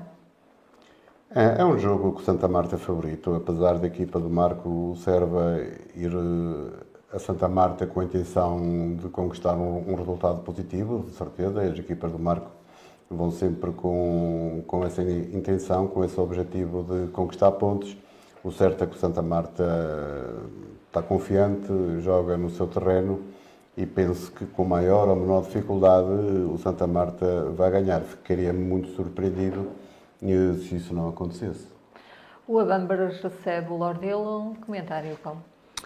É um, der, é um derby da cidade de Vila Real, não é? O Abamos é favorito. O Abamos, mas o Abamos é favorito, até porque é no, no Maria de Lourdes do Amaral, o Abamos bem de um resultado agora que é a derrota em Bidar e o Abambres em casa é sempre muito difícil e este ano uh, tem feito maioritariamente da sua casa a sua fortaleza. É certo que, que vai se ver privado de um jogador como o João Pinto, mas certamente o que jogará não ficará atrás porque tem muita qualidade no plantel e reverência e o Lordelo, uh, dentro das suas dificuldades, vai tentar uh, ao máximo dignificar as camisolas no, no, no, próximo domingo. Armando, também um comentário breve. Sim, o Lordelo vai, vai ao ao Dona Maria de Lourdes eh, tentar dificultar eh, o trabalho do Abambres. O Abambres, com a certeza que se vai instalar no meio campo, no meio, no meio campo defensivo do, do Lordelo. O Lordelo vai tentando retardar eh, que o Abambres marque, vai tentar explorar as transições, quase certeza absoluta. É, a estratégia do Lordelo deve passar por aí mas o, o Abambres tem melhores executantes, jogadores com mais qualidade, tem outro ritmo também competitivo e penso que o Abambres irá ganhar ao, ao, ao Lordelo. O Ribeira de Pena recebe o Sabrosa, Paulo. O que é que te parece este jogo? É assim, eu, o Ribeiro de Pena tem, tem, tido muitas dificuldades e o, o Sabrosa é uma equipa que joga bem futebol, tem bons executantes. Esta derrota também em casa certamente eh, fez soar os alarmes e vai querer chegar ao campo do, do Cavalinho em, em Ribeira de Pena e vencer o jogo. Eu atribuo aqui um ligeiro favoritismo ao Sabrosa, até pelo conhecimento que tenho dos dois plantéis, um, com todo o respeito pelo Ribeira de Pena, como é óbvio. Armando, um comentário também. Olha, o Sabrosa está a passar por um momento, por um momento mau. Eh, penso que os resultados assim o, o têm dito. O Sabrosa, em termos exibicionais em termos também pontuais, eh, tem ficado um pouco aquém daquilo que era expectável no início da época e que fez durante grande parte neste campeonato. Penso que o Sabrosa está com menos fulgor, eh, não sei se passará alguma coisa dentro do, do plantel. O certo é que se fosse há umas jornadas atrás eu dizia que o Sabrosa era amplamente favorito em ganhar eh, em Ribeira de Pena. Hoje eu ponho algumas dúvidas, eh, apesar de considerar o Sabrosa favorito, mas ponho algumas dúvidas que o Sabrosa consiga, pelo menos com a facilidade que, que se podia esperar, eh, consiga ganhar em Ribeira de Pena. O Constantino recebe o Atei. Paulo, um comentário. Eu prevejo aqui um jogo bastante equilibrado. Uh, o Atei que, hum, que vem numa derrota em casa, e, mas é, é, aqui um jogo equilibrado, mas um ligeiro favoritismo para o Constantino, porque o Atei sabe que na semana a seguir, na sexta-feira santa, dia 7, penso, não, dia, sim, dia 7, sim, é, tem, a, tem, a, tem a primeira mão da meia-final da taça com o Rega, por isso, certamente na cabeça dos jogadores do Atei vai já estar esse jogo, até porque a nível de expulsões, gestão, lesões e tudo mais, uh, acho que vão priorizar esse jogo do que este. Por isso aqui o favoritismo não é total para o Constantino, é um jogo equilibrado, o até vai quer certamente vencer o jogo e lutar pelos três pontos, mas na cabeça deles eu acredito que estará esse, esse jogo que é tão mais importante e, e, pode ditar a chegada à final ou não da, da equipa. Armando também é um... Sim, este jogo da taça pode ter alguma influência no jogo que o AT vai realizar no campo do, do Cruzeiro em Constantino. Mas mesmo sem o jogo da taça, eu diria que o Constantino eh, tem aqui uma oportunidade excelente para somar três pontos e, e colar-se eh, ao, ao, que lhe antecede na tabela classificativa. Penso que o Constantino é muito mais forte a jogar no campo do Cruzeiro, em casa, eh, do que a jogar fora. Parecem duas equipas bem diferentes, muito mais galvanizadas quando, quando joga em casa, o Constantino. O AT também tem esse fator que o Paulo referiu, o jogo da taça, sexta-feira, para não haver nenhum jogador expulso ou com alguma lesão. É que, se calhar o treinador vai fazer alguma gestão para, para este jogo, mas o Constantino tem aqui uma boa oportunidade para somar três pontos, na minha opinião. O Mursa recebe o Fontelas. Paulo, um comentário a este uh, próximo confronto entre estas duas equipas. O Mursa vem de um resultado positivo fora, vai jogar em casa, é claramente favorito ante Fontelas, até porque, por causa desta situação que Fontelas está a passar. Armando também. Sim, Mursa vem de uma boa vitória, não vai querer desperdiçar esta grande oportunidade de somar mais três pontos e subir na tabela classificativa, se isso for possível, e também pelo mau momento que o Fontelas atravessa. Infelizmente, são, são coisas que não deviam acontecer principalmente quando falta muito pouco tempo para, para o campeonato começar. As pessoas muitas vezes pensam mais nelas próprias que no, que no, que no clube, mas o certo é que o Fontelas neste jogo vai ter muitas dificuldades para, para pontuar. Sabroso Mesão Frio, um comentário para este próximo jogo entre estas duas equipas do, do fundo da tabela. Este jogo é interessante. É interessante para, até por, pela luta, pelo último, pela não ficar em último lugar. Um, o Ribeira de Pena já tinha aqui uma margem de 4 pontos para, para o Sabroso e o Mesão Frio vem numa vitória que pode ser moralizadora e aumentar os índices de confiança de, dos seus jogadores.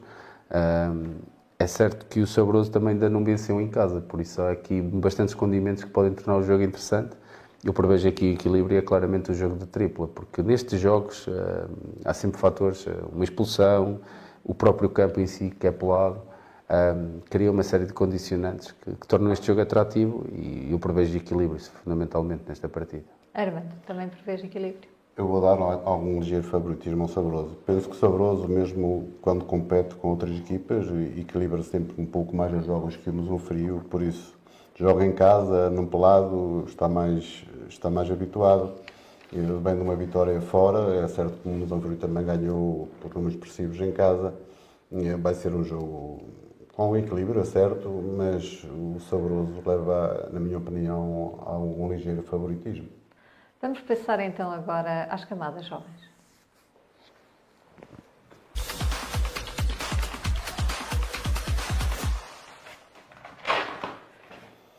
No Júnior jogou-se a décima jornada, o Fontelas lidera com 21 pontos, mais dois o Vilar de Perdizes, que venceu o Vila Real B por 1-0. O Fontelas é mesmo forte candidato a subir, eh, Armando? Sim, Fontelas e o Vilar são as duas equipas que estão mais próximas de concretizar esse objetivo. É claro que o Boticas e o Mondinho não estão ainda descartadas dessa, desse objetivo. O, o, o Fontelas empatou com o Boticas, eh, teve uma boa oportunidade de somar mais pontos, de terminar esta fase com 23 pontos, empatou a, a, a duas bolas e o Vilar ganhou o Villarreal B por 1-0, um aproximou-se um pouco do Fontelas, por isso Fontelas 21, Vilar 19, Boticas 17 e Mondinho 16. O Fontelas nesta, nesta, nesta fase demonstrou que foi a equipa mais forte Vamos ver eh, agora na fase que se segue se confirma esse, esse favoritismo, mas o Vilar também tem uma, uma palavra a dizer eh, neste, neste campeonato. Paulo, tudo isto que, se, que envolve Fontelas, estas mudanças, poderá afetar também os Júniors? Sim, pode. Pode porque hum, alguns diretores que acompanhavam a equipa de Júniors e que, que tratavam da logística da equipa de Júniors também, também abandonaram o clube ou saíram um, pode afetar. Um, e aqui vai passar muito por, por, aquilo que os jogadores vão ser capazes de fazer. E a sua equipa técnica, por um, por um jovem treinador estreante este ano, o Zé Nuno, que também faz parte da equipa sénior, que tem feito um trabalho fantástico e eu já tive a oportunidade de ver uma outra, vi uma parte de um jogo da equipa júnior e gostei, gostei. É uma equipa que tenta praticar bom futebol um, e tem uma mescla de irreverência também de alguns jogadores e que também estavam a ajudar a equipa sénior. Parece-me a mim que aqui o que poderá acontecer, alguns jogadores que estão nos júniores deixarão de ir à equipa sénior, provavelmente, e vai haver um foco total neste campeonato, porque pode ser histórico, pode ser histórico e o Fontelas pode ascender ou pode ser campeão, depois se vai ou não ao, ao Nacional de Júniores, isso depois é uma opção que será deles, mas, mas pode ser histórico. E, e, é o favorito para já, mas uh, o Bilar de Perdizes uh, também tem feito um trabalho fantástico na formação e a equipa orientada pelo Cláudio um, também vai ter uma palavra a dizer certamente e, e quiçá também não poderá ser campeão e juntar mais um título que ainda não tem. O juvenis, a luta está acesa, jogou-se apenas um jogo atrás, o Mondinense venceu o Vila Puca por 6-0, o Vila Real e o Mondinense lideram com 24 pontos, a próxima jornada, que é a décima, a última para seguir para a terceira fase, há um Mondinense Vila Real. Um jogo muito interessante, Armando. Sim. A luta será entre estes dois? Sim, não, não, não restam dúvidas. O, o, terceiro classificado é o Chaves B, mas o Chaves B não pode ser campeão, não pode subir, por isso. Na primeira volta, o Vila Real venceu um Mondinense por números muito expressivos, por 4 bolas a 0 o Mondinense tem aqui uma oportunidade de terminar esta fase em, em, primeiro, em primeiro lugar, por isso vão ser as duas equipas, o Villarreal ou o Mondinense, que para, para a próxima época estarão a disputar o, o Nacional de Sub-17. Vamos passar então já para os iniciados. Hum, o Mondinense e o Diocão lideram com 28 pontos. A luta será entre o Diocão e o Mondinense e no próximo jogo há também um Mondinense-Diocão, Paulo. Sim, está ao rubro. Está ao rubro e eh, aqui isto vai passar, isto é uma final. É uma final para tentar chegar à, à final, à final como vencedor.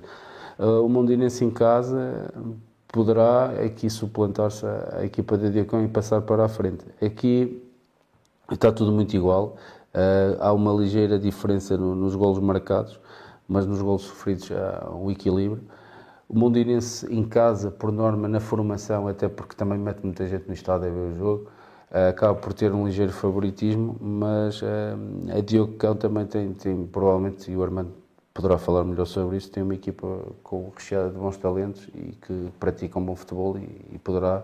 É o jogo de tripla, é o que eu acho. Armando, Um bom Sim. jogo em perspectiva, a próxima Sim. jornada entre o Mondinense e a Deucão. É, sim, é claro que ainda vai haver um... A terceira fase. A terceira fase. De qualquer maneira, eu tinha dito aqui que a Deucão era favorito a vencer este, este, este campeonato sub-14. O certo é que o Adiocão, em três jogos, perdeu 5 pontos, perdeu com o Adambres e agora empatou é uma bola com o Chaves B. Esses 5 pontos fizeram com o Comunidade igualasse a Diocão com 28 pontos e, e agora penso que o terceiro classificado, o Régua, com 20, penso que se vai decidir entre o Mondinense e a Diocão, a, a subida ao Nacional Sub-15. De realçar eh, também aqui a par do Vilar, mas também quero aqui destacar o Mondinense, que aposta sempre muito na formação e faz sempre bons trabalhos. Vamos passar então para o futsal, uma, só uma coisa mais ligeira, do Nacional da Terceira Divisão. As equipas transmontanas estão a fazer um campeonato tranquilo. O amigo Jabeira Douro venceu o, Sang, o Sanjemil e já querem boa manutenção. Matematicamente, as outras equipas também penso que sim. Uh, Paulo, um comentário a estes resultados e esta caminhada das equipas transmontanas na Terceira Divisão Nacional. Olha, uh, parabenizar aqui os amigos da, da pela, pela permanência ou pela manutenção na, na, na terceira divisão nacional do, do futsal. É o oitavo ano seguido que o consegue, é, fruto de, de um projeto sustentado e que tem dado frutos ao longo dos anos. Conseguem, com maior, com maior ou menor dificuldade, manter-se nos campeonatos eh, nacionais. Uma palavra para o Presidente e, essencialmente, também para o treinador Paulo Márcio, que, que ainda há bem pouco tempo havia treinadores subejamente conhecidos a orientar a equipa dos amigos, eh, que depois saíram para, para outros campeonatos profissionais e até depois acabaram por fazer parte da, da nossa Federação Portuguesa de Futebol no que diz respeito ao, ao futsal.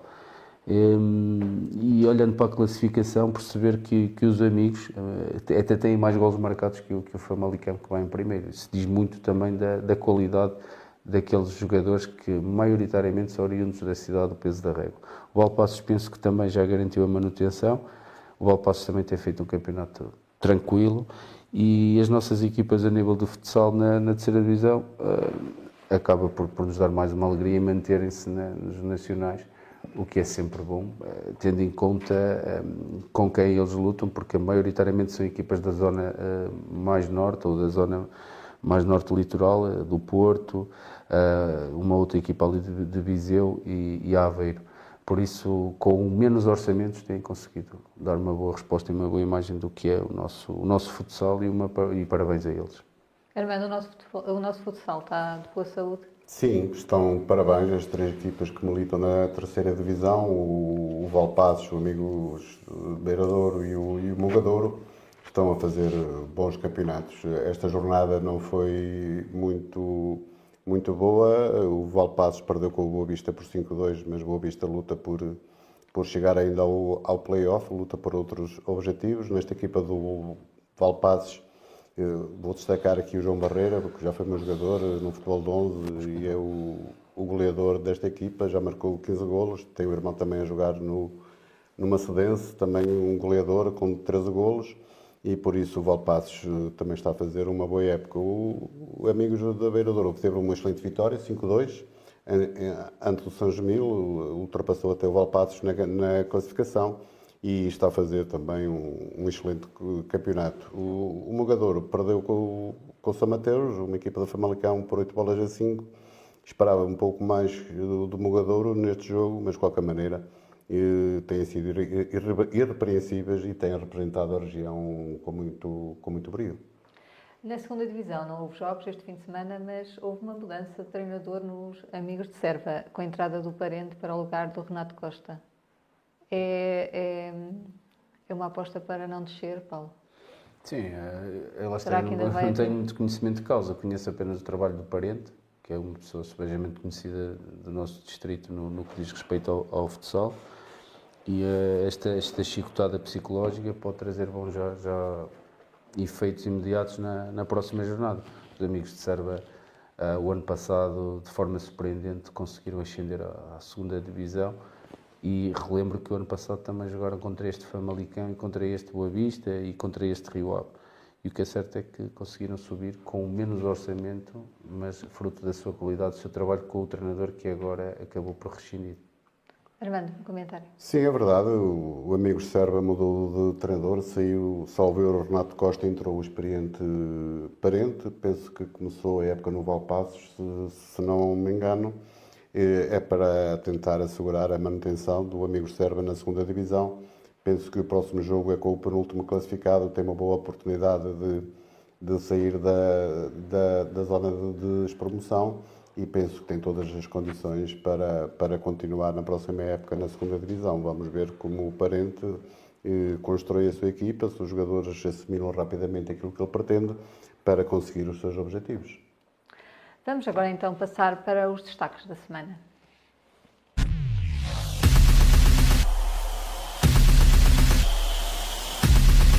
Ai, aqui, destaque O teu destaque pela negativa? Olha, uh, o meu destaque pela negativa vai aquilo que, que aconteceu esta semana no que concerne ao, ao, João Mário, em representação da nossa seleção nacional, e os assobios do que foi algo uh, em, em Alvalade. Uh, as pessoas continuam a, a, misturar os clubes com a seleção. Eu acho que a seleção é o clube de todos e qualquer jogador que representa a nossa seleção não tem que estar sujeito a ser vaiado e a ser, a ser assobiado quando está a representar uh, o nosso país. E é, é, tão, é tão vergonhoso e é tão, é tão estúpido que isto nos dias de hoje ainda continua a acontecer, com, porque em vez de estarmos a evoluir em, em algumas coisas, estamos a continuar a, a, não andar para a frente em outras. E, e o João Mário não merecia isto. Quem diz João Mário, qualquer jogador que aconteça, e já aconteceu também noutros casos, com outros jogadores noutros estados, ah, e deixou-me triste. E, e, é simplesmente uma vergonha o que é que aconteceu. Armando, o destaque pela negativa. Olha, Marcos, o meu destaque vai para um jogo da Liga de Honra da Associação de Futebol de, do Porto, entre o Lixa e o, e o Vila Nova, uma equipa de Vila Nova de Gaia. Eh, o jogo não chegou ao fim, o que só por si é triste.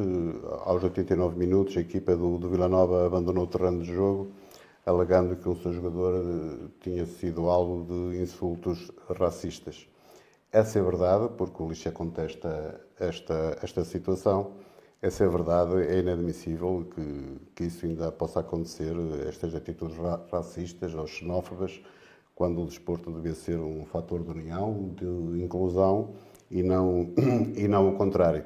Se o Vila Nova se aproveitou de uma situação, porque são duas equipas que lutam pelo primeiro lugar, desta situação para pôr em causa o resultado também é triste valer-se de uma mentira quando as coisas não aconteceram. Por isso, quando o jogo não chega ao fim e por motivos que eu acabei de referir, a mim entristece muito porque o desporto é tudo menos isto.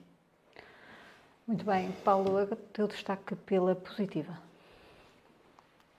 O meu destaque pela positiva vai para a vitória do, do Régua eh, em Serva de forma contundente, números expressivos e o que torna mais interessante a nossa divisão de honra nesta reta final. É certo que, que o Real aumentou a distância para, para o segundo classificado, mas quando eu digo torna mais interessante, porque também torna mais interessante a luta pelo segundo lugar e, e faz acreditar ainda mais as pessoas do Régua e, e, faz também tornar ainda mais interessante esta, esta luta pelo segundo lugar e é possível chegar ao primeiro, eh, que ainda não está matematicamente hum, esquecida, quer pelo Régua, quer pelo Mondinho, mas fundamentalmente perceber que o Régua deu uma boa resposta no campo das, das Baraças, eh, coisa que não fez, por exemplo, o Mondinho em Vila Pouca. Armando, o teu destaque pela positiva? Pela positiva, escolhi esta semana o, o Medão Frio e o Saboroso é, o, o, campeonato também se faz com estas equipas que têm menos argumentos competitivos. O Mesão Frio e o Saboroso, um caso curioso, na mesma jornada conseguiram ambos ganhar, o que tem sido raro neste campeonato. Por isso, acho que é sempre importante a gente, por vezes, eh, salientar o trabalho destas equipas. Têm menos argumentos, têm menos condições, eh, têm uma série de dificuldades e porque as vitórias eh, não conseguidas não têm sido muitas, eh, na mesma jornada ganharam as duas e facto curioso é que na próxima jornada se vão defrontar novamente, por isso os meus parabéns a todas as estruturas e treinadores, equipa técnica, jogadores do Medão Frio e de Sabroso por, eh, nesta jornada, ambas terem conseguido ganhar os seus jogos. Muito bem, chegamos ao fim do programa Bola ao Centro de hoje. Até ao próximo programa, na próxima terça-feira, às 21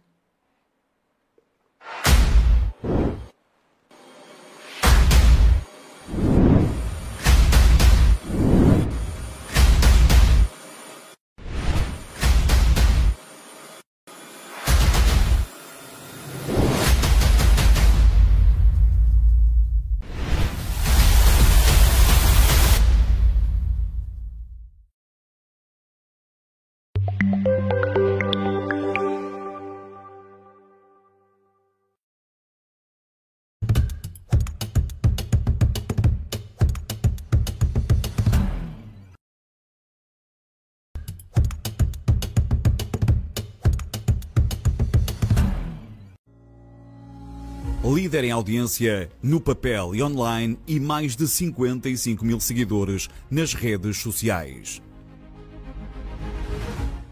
O jornal A Voz de Trás os Montes é líder absoluto na região e promete continuar a inovar para levar aos leitores a informação mais rigorosa e credível.